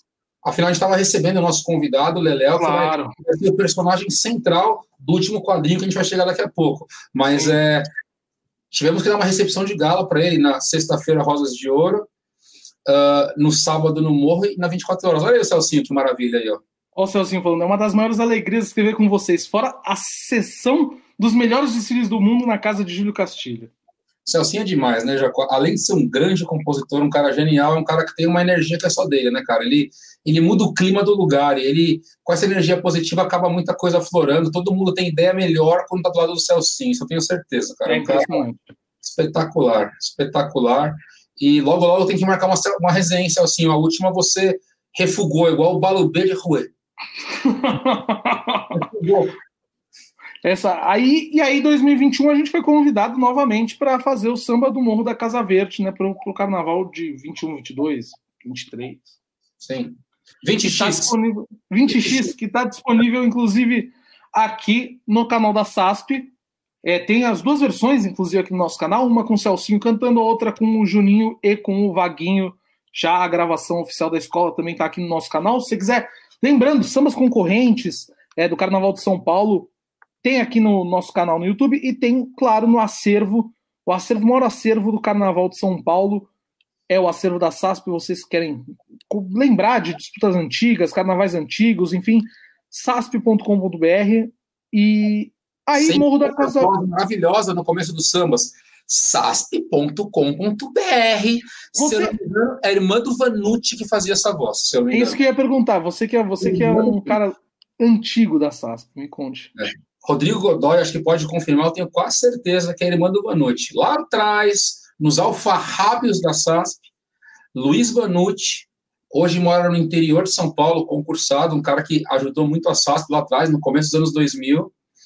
E aí ficou, cara. Ela que gravava essas vinhetas uh, e ficou até hoje. Espero que não mude, isso é muito, mais, muito maravilhoso. Ó, Celcinho perguntando cadê Mestre Pena? Mestre Pena não me chama no WhatsApp ainda pra pegar o link, eu tô achando. Ô, Nair Belo, Ô, Nair, porra. Sabe que o sofá da Hebe sem a Nair Belo não é a mesma coisa, não né? Certo, não dá certo. Uhum. Mas, vamos lá. Aqui, ó. Dani Brito falando dica de ladeira por Rodrigo Jacopetti, novo podcast da SASP. Meu papai. Nisso aí eu sou pós-graduado. Conheço, conheço, conheço, bem. Conheço bem. Sim. E chegamos ao último quadrinho dessa parede a nossa gaivota maravilhosa. Aqui, ó. Peraí, esse daqui, esse daqui, falando que Celso Modi chega com fera, fera, não complica, fera. Olha, olha só, mestre Pena falando que não foi convidado. Você tem cadeira, você tem almofada cativa nesse, nesse sofá, mestre Pena. Você, você é sócio proprietário desse programa. É o dia que eu quiser folgar, é você que vai fazer a apresentação, inclusive. Olha. Semana que vem, se você quiser, inclusive. Mas, Julinho, vamos falar da nossa gaivota da Ilha da Magia. Yeah. Esses nossa, essas nossas loucuras de fazer samba em todos os lugares nos levam a conhecer pessoas muito maravilhosas. Uma delas foi o Leléo, né, cara? Que eu ia muito para Floripa, eu tive um, uma ex-namorada. Que homem maravilhoso. Que morava em Floripa. Uh, e aí, numa dessas, acabei conhecendo o Leléo. Leléo, que é diretor de bateria de uma escola de samba de Floripa chamada União da Ilha da Magia. Uma escola muito legal que fica ali na Lagoa da Conceição. Uh, e ele é apaixonado pela escola, um cara que está desde o começo da escola. Uh, e aí a gente trouxe ele para as disputas aqui. Olha lá. Olha o Rony, olha o Rony. Gravou sem saber que estava gravando. Por isso que é tão maravilhoso. Isso não pode se perder nunca. É autêntico. Exato. Aí fui ficando próximo ao Leléo, ele veio em ensaio técnico, levei ele numas quadras. Olha, olha. Tá virando Brasil, hein? Tá virando Brasil. Tá virando Brasil. Deixa eu aqui, ó. Como é que eu. Olha o Pena, o Pena faz assim. É, eu não vou comentar, vamos embora. Aí fomos me aproximando do Leléo, até que ele veio para cá, apresentei para vocês. Quando ele veio ensaio técnico, foi umas quadras, ele falou: Cara, tenho o sonho de fazer o samba na minha escola, cara, mas eu nunca escrevi um samba. E aí, cara, graças a você, eu conheci um cara muito legal, que é o Leozinho, intérprete da São Clemente, a gente fez outras coisas juntos já. E falei, aí eu falei assim, eu lembro como você, falei, Léo, se for para fazer, eu não quero, só tô te avisando que se a gente fizer, a gente vai ganhar. Falei, cara, com, na brincadeira, mas falando, vamos ganhar, vamos ganhar, motivando. Ele, não, você é louco, tem os caras que ganham sempre aqui, é negócio meio chato. Falei, vamos fazer, vamos ganhar. Aí montei uma parceria, né? Eu, você. Léo, Léo o Léo, o Leléo e o irmão dele, o Vitor. O Vitor. Aí uh, fizemos samba. Uh, também mais um samba que saiu da Simburger. Sim. Né? Uh, e fazia, a gente fazia por lá, mandava, fazia pelo WhatsApp, para todo mundo conseguir participar. Enfim, gravamos o samba e eu lembro, cara, como se fosse hoje um, um, um detalhe bem curioso, Jacopete. Nesse fim de semana que a gente estava falando, da final do Rosas, final do Morro e ensaio técnico, a primeira vez que a gente ouviu esse samba, porque o samba foi gravado no Rio, Leozinho que gravou, e ele cuidou da gravação. Uh, esse samba chegou na nossa mão para a gente ouvir, sabe aquele, aquele negócio que recebe seu samba? A gente estava na porta da quadra do Rosas de Ouro na sexta-feira, esperando para entrar para a final. Não. Tipo, 10 da noite. Uma, uma semana cheia de vitória, hein? Puta, mas, mas não, quando a gente recebeu o samba pronto no estúdio, não tinha começado não, a Eu sei, mas, mas você entendeu, tá? A energia da vitória estava naquela semana. Tava ali. Aí eu lembro que o Leléo se emocionou, caralho, não acredito, cara, que eu tô participando, que eu fiz um samba pra minha escola. E ficou aquela cara dele de mandrião, que ele tolerão, tolerão. Só quem, só quem fala o manezês vai entender essa daqui. Ele tá entendendo. Ele tá entendendo. Aí fomos pra disputa, o samba foi muito bem aceito pelo povo lá. É... E aí, cara, acabou que a escola escolheu o nosso samba, ele chorou igual criança. Aí o samba foi para a avenida, o samba trouxe a nota, ajudou a escola. Olha o mandrião aí, ó, dando kkk, mandrião, tolerão. Aí, e foi muito legal. Eu fui para Floripa, acho, um, umas duas semanas antes do carnaval, um dia. Puta, foi muito bacana. E a gente vai passando por cidades, estados, né, Jacob? A gente gosta dessas coisas. Não, e é muito legal ver como, como o carnaval faz. Primeiro a gente conhecer pessoas muito legais, é. lugares muito diferentes, né? E, e, ter essas, essas histórias, essas passagens que são, que são tão legais, né? Eu, eu acho que cada vez mais a gente tem que fazer isso mesmo, de andar é. pelo Brasil inteiro. Tem muita escola de samba é, pelo Brasil que é legal a gente conhecer, disputar, enfim. Eu, eu gosto, né? Você sabe que eu gosto um pouquinho de, de dessas coisas diferentes. Você é, jura? que a gente, a gente, a gente é, nós juntos fizemos algumas. Nós não disputamos muito junto, mas disputamos algumas. Mancha, Colorado, Papé Colorado. Jucutuquara. Jucutuquara, que acho que foi a primeira, né, Jucutuquara, que nós disputamos juntos, né? Não me lembro, acho que foi. Eu acho que foi a primeira. A gente fez ainda no, no apartamento dos seus pais. Isso, verdade. Também um pouco na Simburger. A gente acabou esse samba na porta do Palestra Itália gravando com o mestre Pera também batucando. Sim, sim. Toda vez que eu tenho conversas com pessoas que frequentavam aquele ambiente, eu suponho o porquê que ele não deu tanto dinheiro. É. Mas ele deu muita felicidade pra gente, viu? É isso aí. Nossa Mais do que barras de ouro. Hã? Que vale mais do que barras de ouro, a felicidade que a gente Muito mais, muito mais.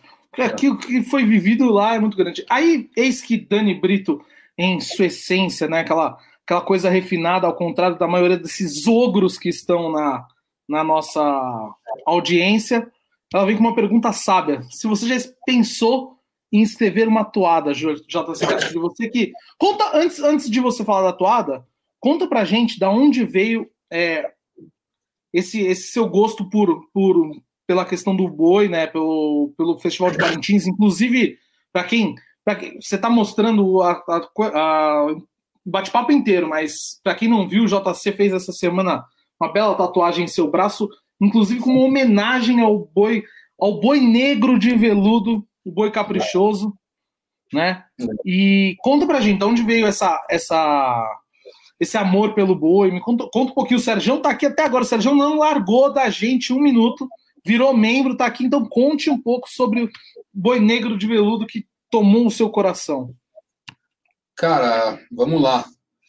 Uh, Claro, em função da gente estar próximo ao carnaval, uh, a gente acaba conhecendo pessoas que trabalham nas escolas de Parintins, e eu sempre acompanhei, não tão próximo, o Festival de Parintins. Eu estou falando do início dos anos 2000, aí tinha anos que eu acompanhava mais, que eu cheguei a comprar CD, 2008, 2009, 10, eu lembro que eu comprava CD, ficava ouvindo em casa próximo ao festival, mas nunca havia sido algo tão uh, tão próximo assim quanto o carnaval, uma relação tão próxima de acompanhar o ano inteiro, de saber como funciona, jamais.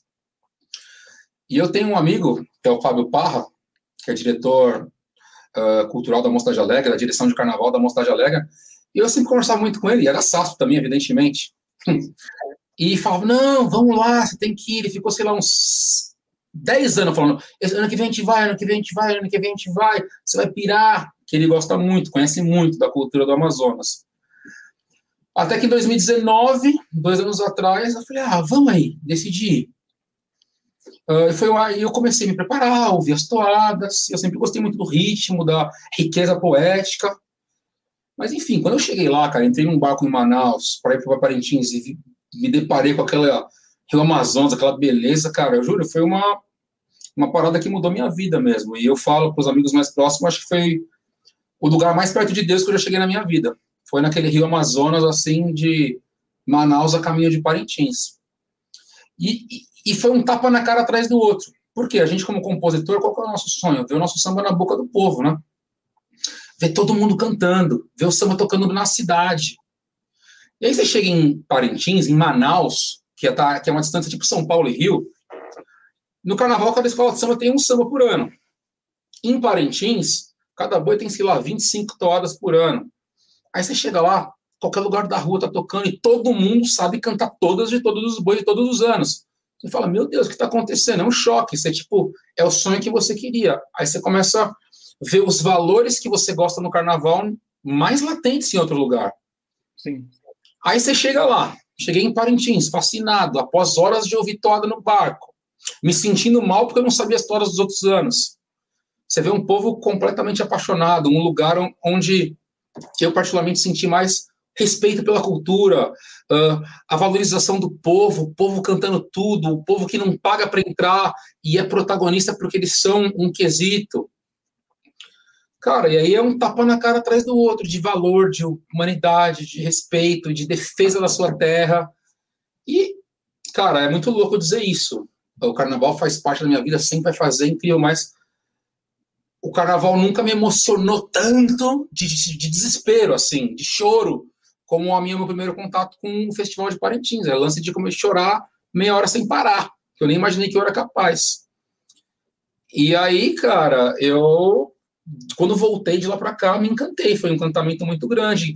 E Quando eu fui para lá, eu achei que eu sabia alguma coisa, não sabia nada. Aí comecei a pesquisar, me aprofundar, entender o regulamento, como funciona, escutar toada antiga, assistir festival antigo, criar vínculos com algumas pessoas. E essa tatuagem eu resolvi fazer porque, cara, foi uma viagem que tipo, mudou minha vida mesmo em relação a até espiritualidade, tipo, foi muito foda para mim. E aí eu fiz essa, tipo, essa Índia com esse tigre assim, que dá para ver aqui, ó porque foi um momento marcante do festival, de uma alegoria, assim, que falava dessa transformação de animal e índio, ser humano, e aí eu quis marcar. E aí eu, hoje, claro, carnaval é minha maior e minha eterna paixão, mas hoje também divide um espaço no meu coração com o Festival de Parintins, que é fascinante, e eu recomendo a todo mundo que pelo menos uma vez na vida, mesmo sendo longe, se permita sentir essa emoção, que vale muito a pena. Eu ia esse ano com o ano passado, enfim, com o JC Castilho, mas veio uma tal de pandemia aí que prejudicou tá um pouco a, a, possibilidade de. Quem sabe ano que vem? Os ingressos nós é, temos ainda. Temos, temos ainda. Vamos embora. É isso. Dani Brito, então, tinha feito a pergunta que desencadeou toda essa, essa, essa conversa, que é a seguinte: já pensou em escrever toada? Dani Brito, vou contar uma em primeira mão, então, para você. Eu, eu não pensei, eu já escrevi. Uh, e está guardadinho, tá guardadinho na gaveta aqui. Já conversei com algumas pessoas de lá, já mostrei. Estou tentando. Não sei nem se eu tenho sonho de disputar ou não, mas já escrevi algumas nesse período de pandemia. E estou tentando conhecer cada vez mais. Graças a Deus, tem algumas pessoas legais que eu tenho me aproximado. Quem sabe? Não sei. Estou aprendendo, estou aprendendo. O homem mais polêmico do Canto e Conversa de semana passada. Você que não viu o programa de semana passada, veja. Valeu muito a pena. Gabriel Tadeu, nosso querido Biel, também chegou. Bielzinho, bom menino demais. Bom menino demais. Campeão da Mocidade Alegre 2020X, que a gente espera que seja ano que vem. Grande samba, parabéns pro Biel aí, para toda a rapaziada, Marquinhos, a parceria toda. É... O, Fera, o Fera hoje, eu não sei. Inspirado, o, Fera tomou, o Fera tomou Red Bull hoje, não é possível. Meu Deus do céu. Ele mandou aqui. Também já cheguei perto de Deus, quando eu andava no seu carro na época da faculdade. É. Fera contando um pouquinho da vida. É, porque, segundo, é que o Fera é assim. Quando a, quando a placa de trânsito fala assim, ó, velocidade máxima 50 por hora, eu não sei qual é a matemática que o Fera usa, mas a segurança do Fera não é andar no limite da via, é andar 10 vezes a menos que o limite da via. Então, se é 50, ele anda 15, vai. Uh, os caminhões passam por ele, assim como, como um etíope passa por um, por um deficiente que não consegue andar, entendeu? Ele, ele é assim, então quando eu, eu, eu confesso que eu também, quando eu era mais jovem, hoje sou mais ponderado, tinha tendência de ter um pouco de pressa às vezes. E o filhote se assustava um pouco em função dessa, dessa discrepância da forma de condução de nós dois. O filhote é maravilhoso. A gente Olha vai fazer uma vez a gente vai fazer uma vez um. Só para o pessoal entender, eu hoje eu moro na Barra Funda, eu morava bem próximo do Allianz Parque, aqui na região de Perdiz, Pompeia. O Fera conseguiu fazer um tempo jamais visto. Ele fez do Rosas de Ouro, de carro, tá? Do Rosas de Ouro a Perdizes, acho que uns 45 minutos de carro, tá? De madrugada. De madrugada, sem, sem ninguém na rua. O carro dele só tem primeira e segunda marcha. Nunca passou disso. Nunca passou disso. Eu, tem um negócio tão absurdo. A gente conta aqui, né? o Ferinha, a gente foi fazer um, um show com a Mega Master Brasil. a esposa dele falando, com o pisca ligado. É isso. A esposa tá falando. A esposa tá falando. Cara, a gente foi fazer uma, uma, uma, um show com a Mega Master Brasil. Inclusive, quando o mundo voltar ao normal, você que quer contratar show de carnaval, não se esqueça de contratar Mega Master Brasil, nosso querido amigo Mestre Pena, que já me demitiu para 2022, falou que eu tô fora, mas tá bom, não tem problema. Caí, caí feio. Caí. É... Mas a gente foi fazer um show da Mega Master em Osasco, meu amigo. Na hora de fazer o retorno, debaixo da ponte tem ali em Osasco para voltar pela Buçocaba foi uma das coisas mais impressionantes da minha vida. Eu estava no carro do Fera, sentado na frente, o Fera a 7 por hora, ele sai do farol e vem vindo um caminhão descendo a avenida. Nossa. E o filhote a 7,5 por hora. Eu vi o carro dele debaixo do caminhão. Eu falei, morremos. Meu papai. Aí ele falou, o caminhão estava um pouco acima do limite. Um pouco acima, né? Pois foi é. isso, foi, foi, essa emoção que ele teve, assim. Eu, eu achando que a gente ia morrer, ele falando, o caminhão estava um pouco acima um pouco, do limite. E a calma diante da situação do perigo. Pode dar um furacão na frente dele e falar. Calma, filhote. Uma das últimas vezes antes da pandemia, a gente estava na, na casa desse, desse distinto rapaz, e aí ele tem um certo problema de asma, né? E eu lembro dele passando um pouquinho de mal com a asma, falando: preciso ir buscar minha bombinha na, na farmácia. Isso, ele virando. E ele aqui, ó. Acho que dá para tomar mais duas. É, é. Eu não conseguia respirar, né? Não conseguia. Tá um, um homem maravilhoso que a gente está com, com saudades, inclusive, dos nossos encontros na regional. Júlio César, contamos sua história ou não? Deu para contar um pouquinho? Graças a Deus, cara, foi muito legal.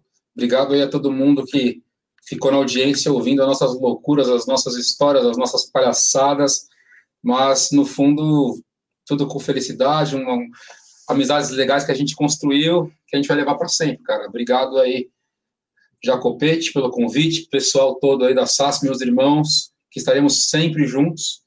E é isso aí, cara. Não tem coisa mais gostosa de conversar com pessoas que a gente ama. Aí, ó, malte, ó, não dá, né? Não dá, né? Não dá. Eu não tenho estofo psicológico para aguentar. Da próxima vez, da próxima vez que a gente estiver bebendo e você pedir para ir comprar a bombinha com você na farmácia, eu vou pedir Zé Delivery por um malte para você. Aí eu quero ver. Aí eu quero ver reclamar. Tá bom? Bom, Julinho, é, antes da gente acabar, duas perguntas que eu sempre faço para todo mundo que vem aqui. Primeiro, o samba que você perdeu, que mais doeu? Mocidade 2016, sem dúvidas. E o samba que você não fez, que você gostaria de ter feito? O samba que eu não fiz, que eu gostaria de ter feito? Ah, pode ser antigo? Um samba. Ah, o samba que eu não fiz, que eu gostaria de ter feito, Estácio de Sá, 1993, Dança da Lua. Maravilhoso. Maravilhoso. Quer dar uma palhinha para nós? Dragão lunar, me conceda o prazer de beijar testas deusas que estão sob sua proteção. Que a lua minguante não torne a secar, cessar. É lindo demais, Samba. Maravilhoso. Não. Amigos, acho que é isso. Duas horas e 45 de papo. Um bate-papo gostoso, dá muita risada, muita gente participando hoje no chat. O convidado, convidado fez. Oh, queremos convidados assim, hein? Você, próximo convidado que eu ainda não convidei, porra, faz uma divulgação também, né? Ajuda, ó, o pessoal veio, coisa bonita, entendeu? Hoje o JC mandou muito bem, foi uma belíssima, um belíssimo bate-papo aqui, dá muita risada. E aguardo vocês segunda-feira que vem, nesse mesmo canal, nesse mesmo horário, nesse sofá virtual maravilhoso eu aguardo todos vocês. Vocês que viraram membro hoje, muito obrigado. Eu vou só relembrar aqui quem virou membro, que quem vira membro ajuda muito a SASP. Então, Sérgio Santana virou membro hoje. Uh, o Lucas Malagoni também virou membro. Aqui eu não estou conseguindo pegar, mas o Bruninho, Bruno Carvalho também virou membro hoje. Ah. É, agradecer a todos. Quem quiser também continuar virando membro, enfim, mandar superchat. chat é, a programação segue a semana inteira, agora com programação praticamente a semana inteira aqui no YouTube, programação ao vivo. Programa Mulheres que Brilham, quarta-feira com a Marcela e com a Bianca. O programa vem sendo muito legal. É, a gente teve já a presidente Luciana é, presente no, no, programa, Milena Weiner, é, tivemos mais alguns outros convidados. Agora estou tentando lembrar aqui de cabeça, não vou lembrar todos, mas é um programa super legal. Assistam, além do nosso maravilhoso programa Tudo Cai Volta, que já é um clássico da SASP, que amanhã está no ar meio-dia. É, e ganhou, é, mar, é, marcou, mas não ganhou. Programa de Rony Potolski que fala sobre os sambas que participaram do carnaval, porém não ganharam o carnaval, mas marcaram história. Tá? Acho que é isso. Julinho, o que eu sempre faço aqui é o microfone da SASP é seu. Considerações finais, um beijo e tchau. Fale. Bom, agradecer a todo mundo que participou aí, agradecer a todo mundo que mandou pergunta, que ficou na audiência. Mandar um abraço para o Leléo, lá de Floripa. Mandar um abraço para o Serjão, lá de Manaus. Reduto Pássaro Sonhador. Mandar um abraço para todo mundo, para os amigos do Qualidade, para os amigos do Grupo Terceiro que participaram, para a Regional da Lapa, para o Bloco do Bagaça, para todo mundo que está sempre junto com a gente. É muito bom ter todos vocês como amigos. E obrigado, Jacob, pelo convite, ter, pela chance de, de contar um pouquinho a minha caminhada no Carnaval. Espero que todos tenham gostado. Satisfação, sempre juntos, Jacob. Obrigadão, irmão. Valeu, Júlio. Foi muito legal o programa. Mandar um abraço pro Beto Marçal, meu parceiro, que entrou agora no, no finalzinho. Betão, que é grande amigo meu. Valeu, gente. Boa noite. Até segunda-feira que vem. Saspe é primazia. Tchau.